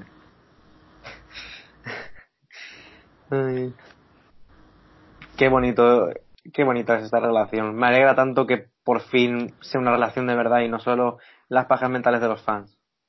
Ah, y las pajas, las pajas literales de los autores. Y con esto estamos, ya estamos al día con Tom, con, con, con la etapa de Tom King. Y todas las polémicas ya Y sí que es cierto que todavía nos quedan cinco números para acabar y puede que acabe con, bueno, cinco números en Batman. Luego pasaremos al, a Batman y, y Catwoman. Pero en ese sentido yo creo que como valoración final, que todavía es pronto, pero sí, ya se puede comentar, creo que es una etapa que ha marcado historia, tanto por polémica como por todo. Y es una etapa que a mí me marca. Es una etapa que me recuerda a lo mucho que me gusta la de Morrison. Solo que creo que esta igual tiene el factor del tan romántico que hace que me guste un poquito más. ¿Tú qué dices, Pablo? A mí, porque tengo una historia particular con la etapa de Tom King, y, o sea, no solamente con su Batman, sino también con Mr. Milagro, que llegó en un momento donde estaba bastante deprimido, eh, donde veía todo bastante oscuro, y pude hacer como una proyección en eso de, de Batman, quizás esa sobreexigencia que tiene, eh, esa manera de ver las cosas tan negativa, pero intentar ser feliz. Eh, mismo todo eso que recuerda sus trabajos, que es un poco un poco la desesperación que puede haber en este mundo, pero que siempre hay como algo, de todo puede haber un poco de claridad en medio de tanta de tanta incertidumbre. Y digamos que uno de los temas muy importantes de su etapa es no sé, cómo trata la masculinidad de Bruce, que es algo que ya hemos mencionado. Porque es una masculinidad que... a ver, Batman es, un, es, es pura testosterona, es puro... Eh, está, está hecho para que un hombre blanco se haga una paja tremenda pensando, Dios, mira lo que puedo llegar a ser. Y siempre ha sido así, pero la masculinidad que tiene aquí Bruce no es tóxica, la verdad es que está bastante bien manejada a la hora de que... Claro, al principio, al principio no es no sé, no sé si decir que no es tóxica, sino que más bien está, está deprimido eh, durante toda la etapa y tiene distintos momentos. Después está un poco más feliz, intenta alcanzar esa, felicidad.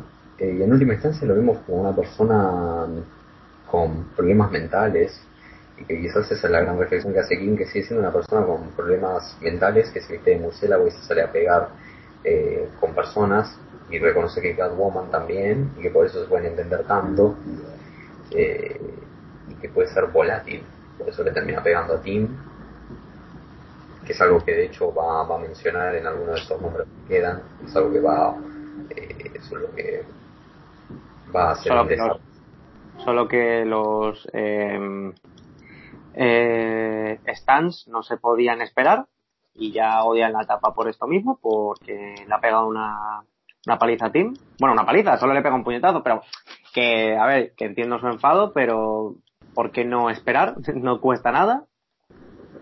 No es como que no haya hecho esto mil veces a lo largo de la etapa.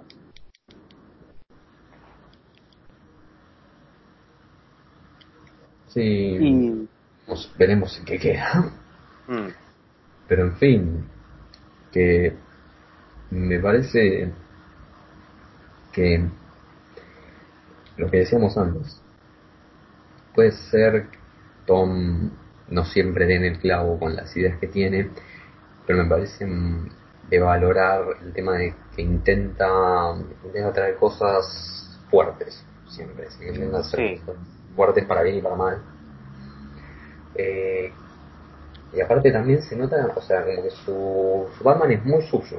O sea, no se puede negar que en la etapa de Batman de Tom King, como antes en la etapa de Batman de Scott Snyder, son etapas muy de autor que quedan impregnadas con esa sensación de, esa esencia.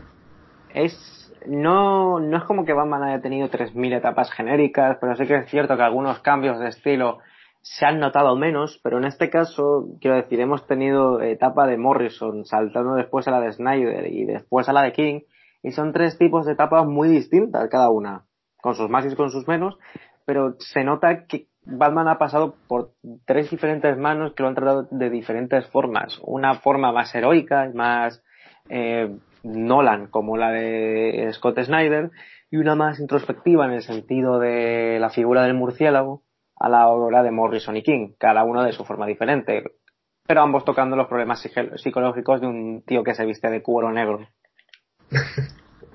sí, Y además, Tom King confirmó que es cuero negro, lo cual tiene que ser incómodo, porque en Yo Soy Suicida tenía que hacer un calor que te cagas en esa prisión.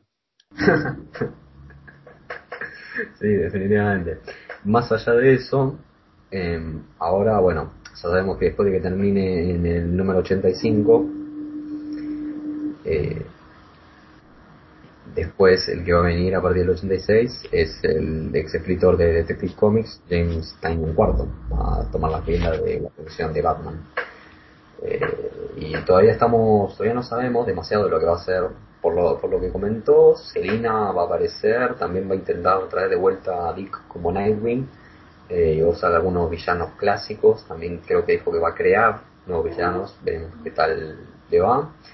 Y se supone que cuando llegue al 100, o sea, en base a, a lo que se ha estado comentando, cuando llegue al 100 eh, va a cerrar la etapa ahí, va a cerrar la serie en general que empezó con, con Rebirth y va a haber un nuevo Batman número uno, donde supuestamente, supuestamente, y no vaya a ser que esto sea una vendida de humo, va a haber un, un personaje afroamericano bajo la capucha. Sí, se supone que será Lucius Fox. No, el hijo de Lucius. Eh, el hijo de Lucius, que siempre se me olvida su nombre. Fox. va, a ser, va a ser él el próximo Batman, porque, a ver, hay muchas teorías sobre por qué Bruce ha dejado el manto. Lo más posible, que lo que todo el mundo piensa es que Selina está embarazada y, va, vamos a tener parto y bautizo. ¿Por qué? Porque bueno, en su momento, hace un año casi dos, Joel John, no, Tom King subió unos bocetos de unos bebés que había dibujado Joel Jones que rápidamente borró de Twitter, así que quién sabe, igual no es eso, pero lo más posible es que tengamos a Elena Wayne. Sí, porque también había, había tenían dos hijos en la en el anual 2, que se supone que era ellos de viejos. Uno será Elena Wayne y el otro, pues, a saber que, no Era, era un pibe que estaba ahí de fondo y no decía nada, creo. Eh, sí, después, o sea, vamos a tener a Tinyon que ya es como que le da como que hace una sensación de urgencia, digamos, de ya de finalidad a esta etapa que nos acompañó por tres años. Eh, sí, tres, tres años ya, es increíble lo rápido que ha pasado y lo mucho que hemos hablado de ella. Cuatro porque empezó en 2016. sí, claro, y, prácticamente termina en, en, termina en pues a ver, son 12 números, por lo cual si vamos a uno por mes, porque no sé si va a ser mensual o bimestral. No, va a ser, ¿eh? ¿Qué, ¿Va, a ser ¿Va a ser bimensual? No, me parece que va a ser mensual, eh, no, no, recuerdo exactamente. Pues entonces sí que van a ser cuatro años. No, pues no, me parece que va a ser mensual porque la idea es alternar un número de Batman, un número de Batman en Catwoman y así. No, entonces van a ser como, van a ser casi cinco se empezó en 2016 y esto va a terminar, eh, empezó en 2016 y esto va a terminar, no sé, eh, finales de 2020, empezó en mayo de 2016. casi le gana, casi le gana a Doomsday Clock en duración, ¿eh? En el 20. Sí, sí, fuera de joda. Y... a mí... no sé, no tenemos mucho más que comentar sobre la etapa porque es eso, todavía queda el final, que el final seguramente en cuanto acabe, ya, pasen esos cinco números que nos quedan y luego los de Batman y Catwoman, haremos un podcast con eso comentando todo eso. Sobre lo que nos queda por comentar, creo que es obvio que nos han encantado casi todos los artistas que han pasado por esta serie. Sí, sobre todo Canin, que fue un descubrimiento. Un descubrimiento que esperemos que tenga más futuro, porque lo que nos da miedo es que con la ida de King en Batman no, no los recuperen, mm. porque Hanning vale mucho la pena. Mm. Que eh, estamos muy... Bueno, que recién ahora lo metieron, eh, que va a tener un anual.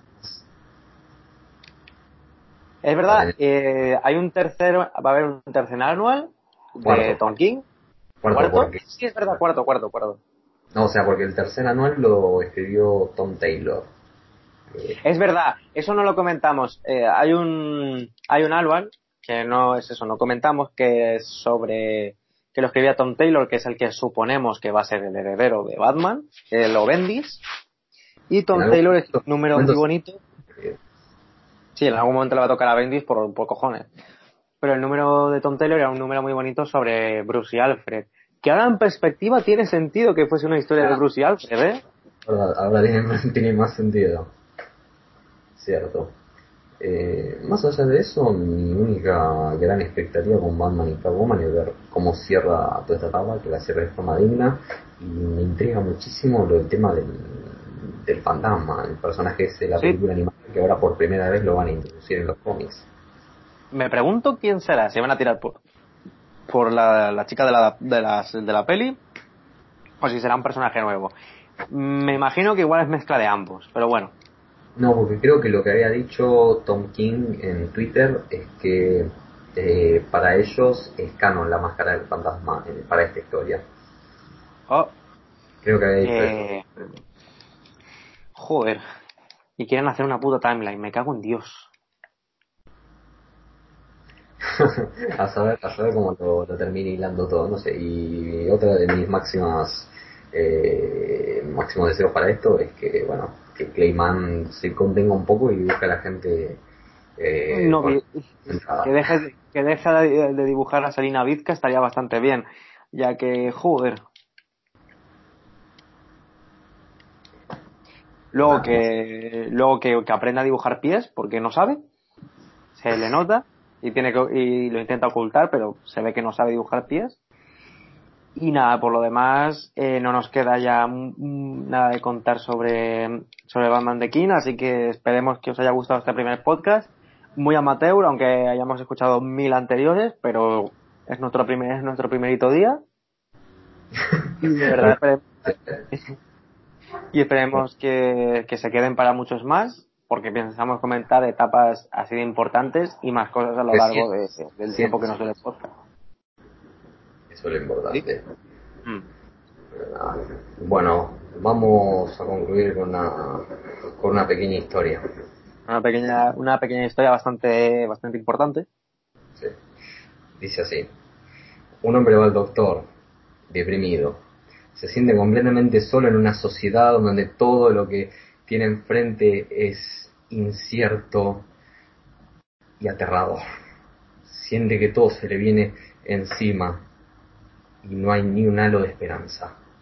El doctor dice, el tratamiento es simple. El señor Sarcasmo está en la ciudad esta noche. Vaya a verlo. Eso lo curará de la sociedad. El hombre rompe en, lágrimas.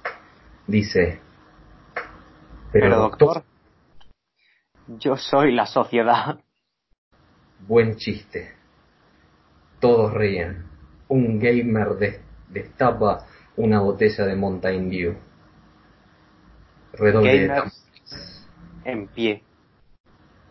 Calderón. Muchas gracias por estar con nosotros en Muchísimas gracias. Ya nos veremos en alguna otra ocasión. Y recuerden, Mutant. Mutant. I'm proud.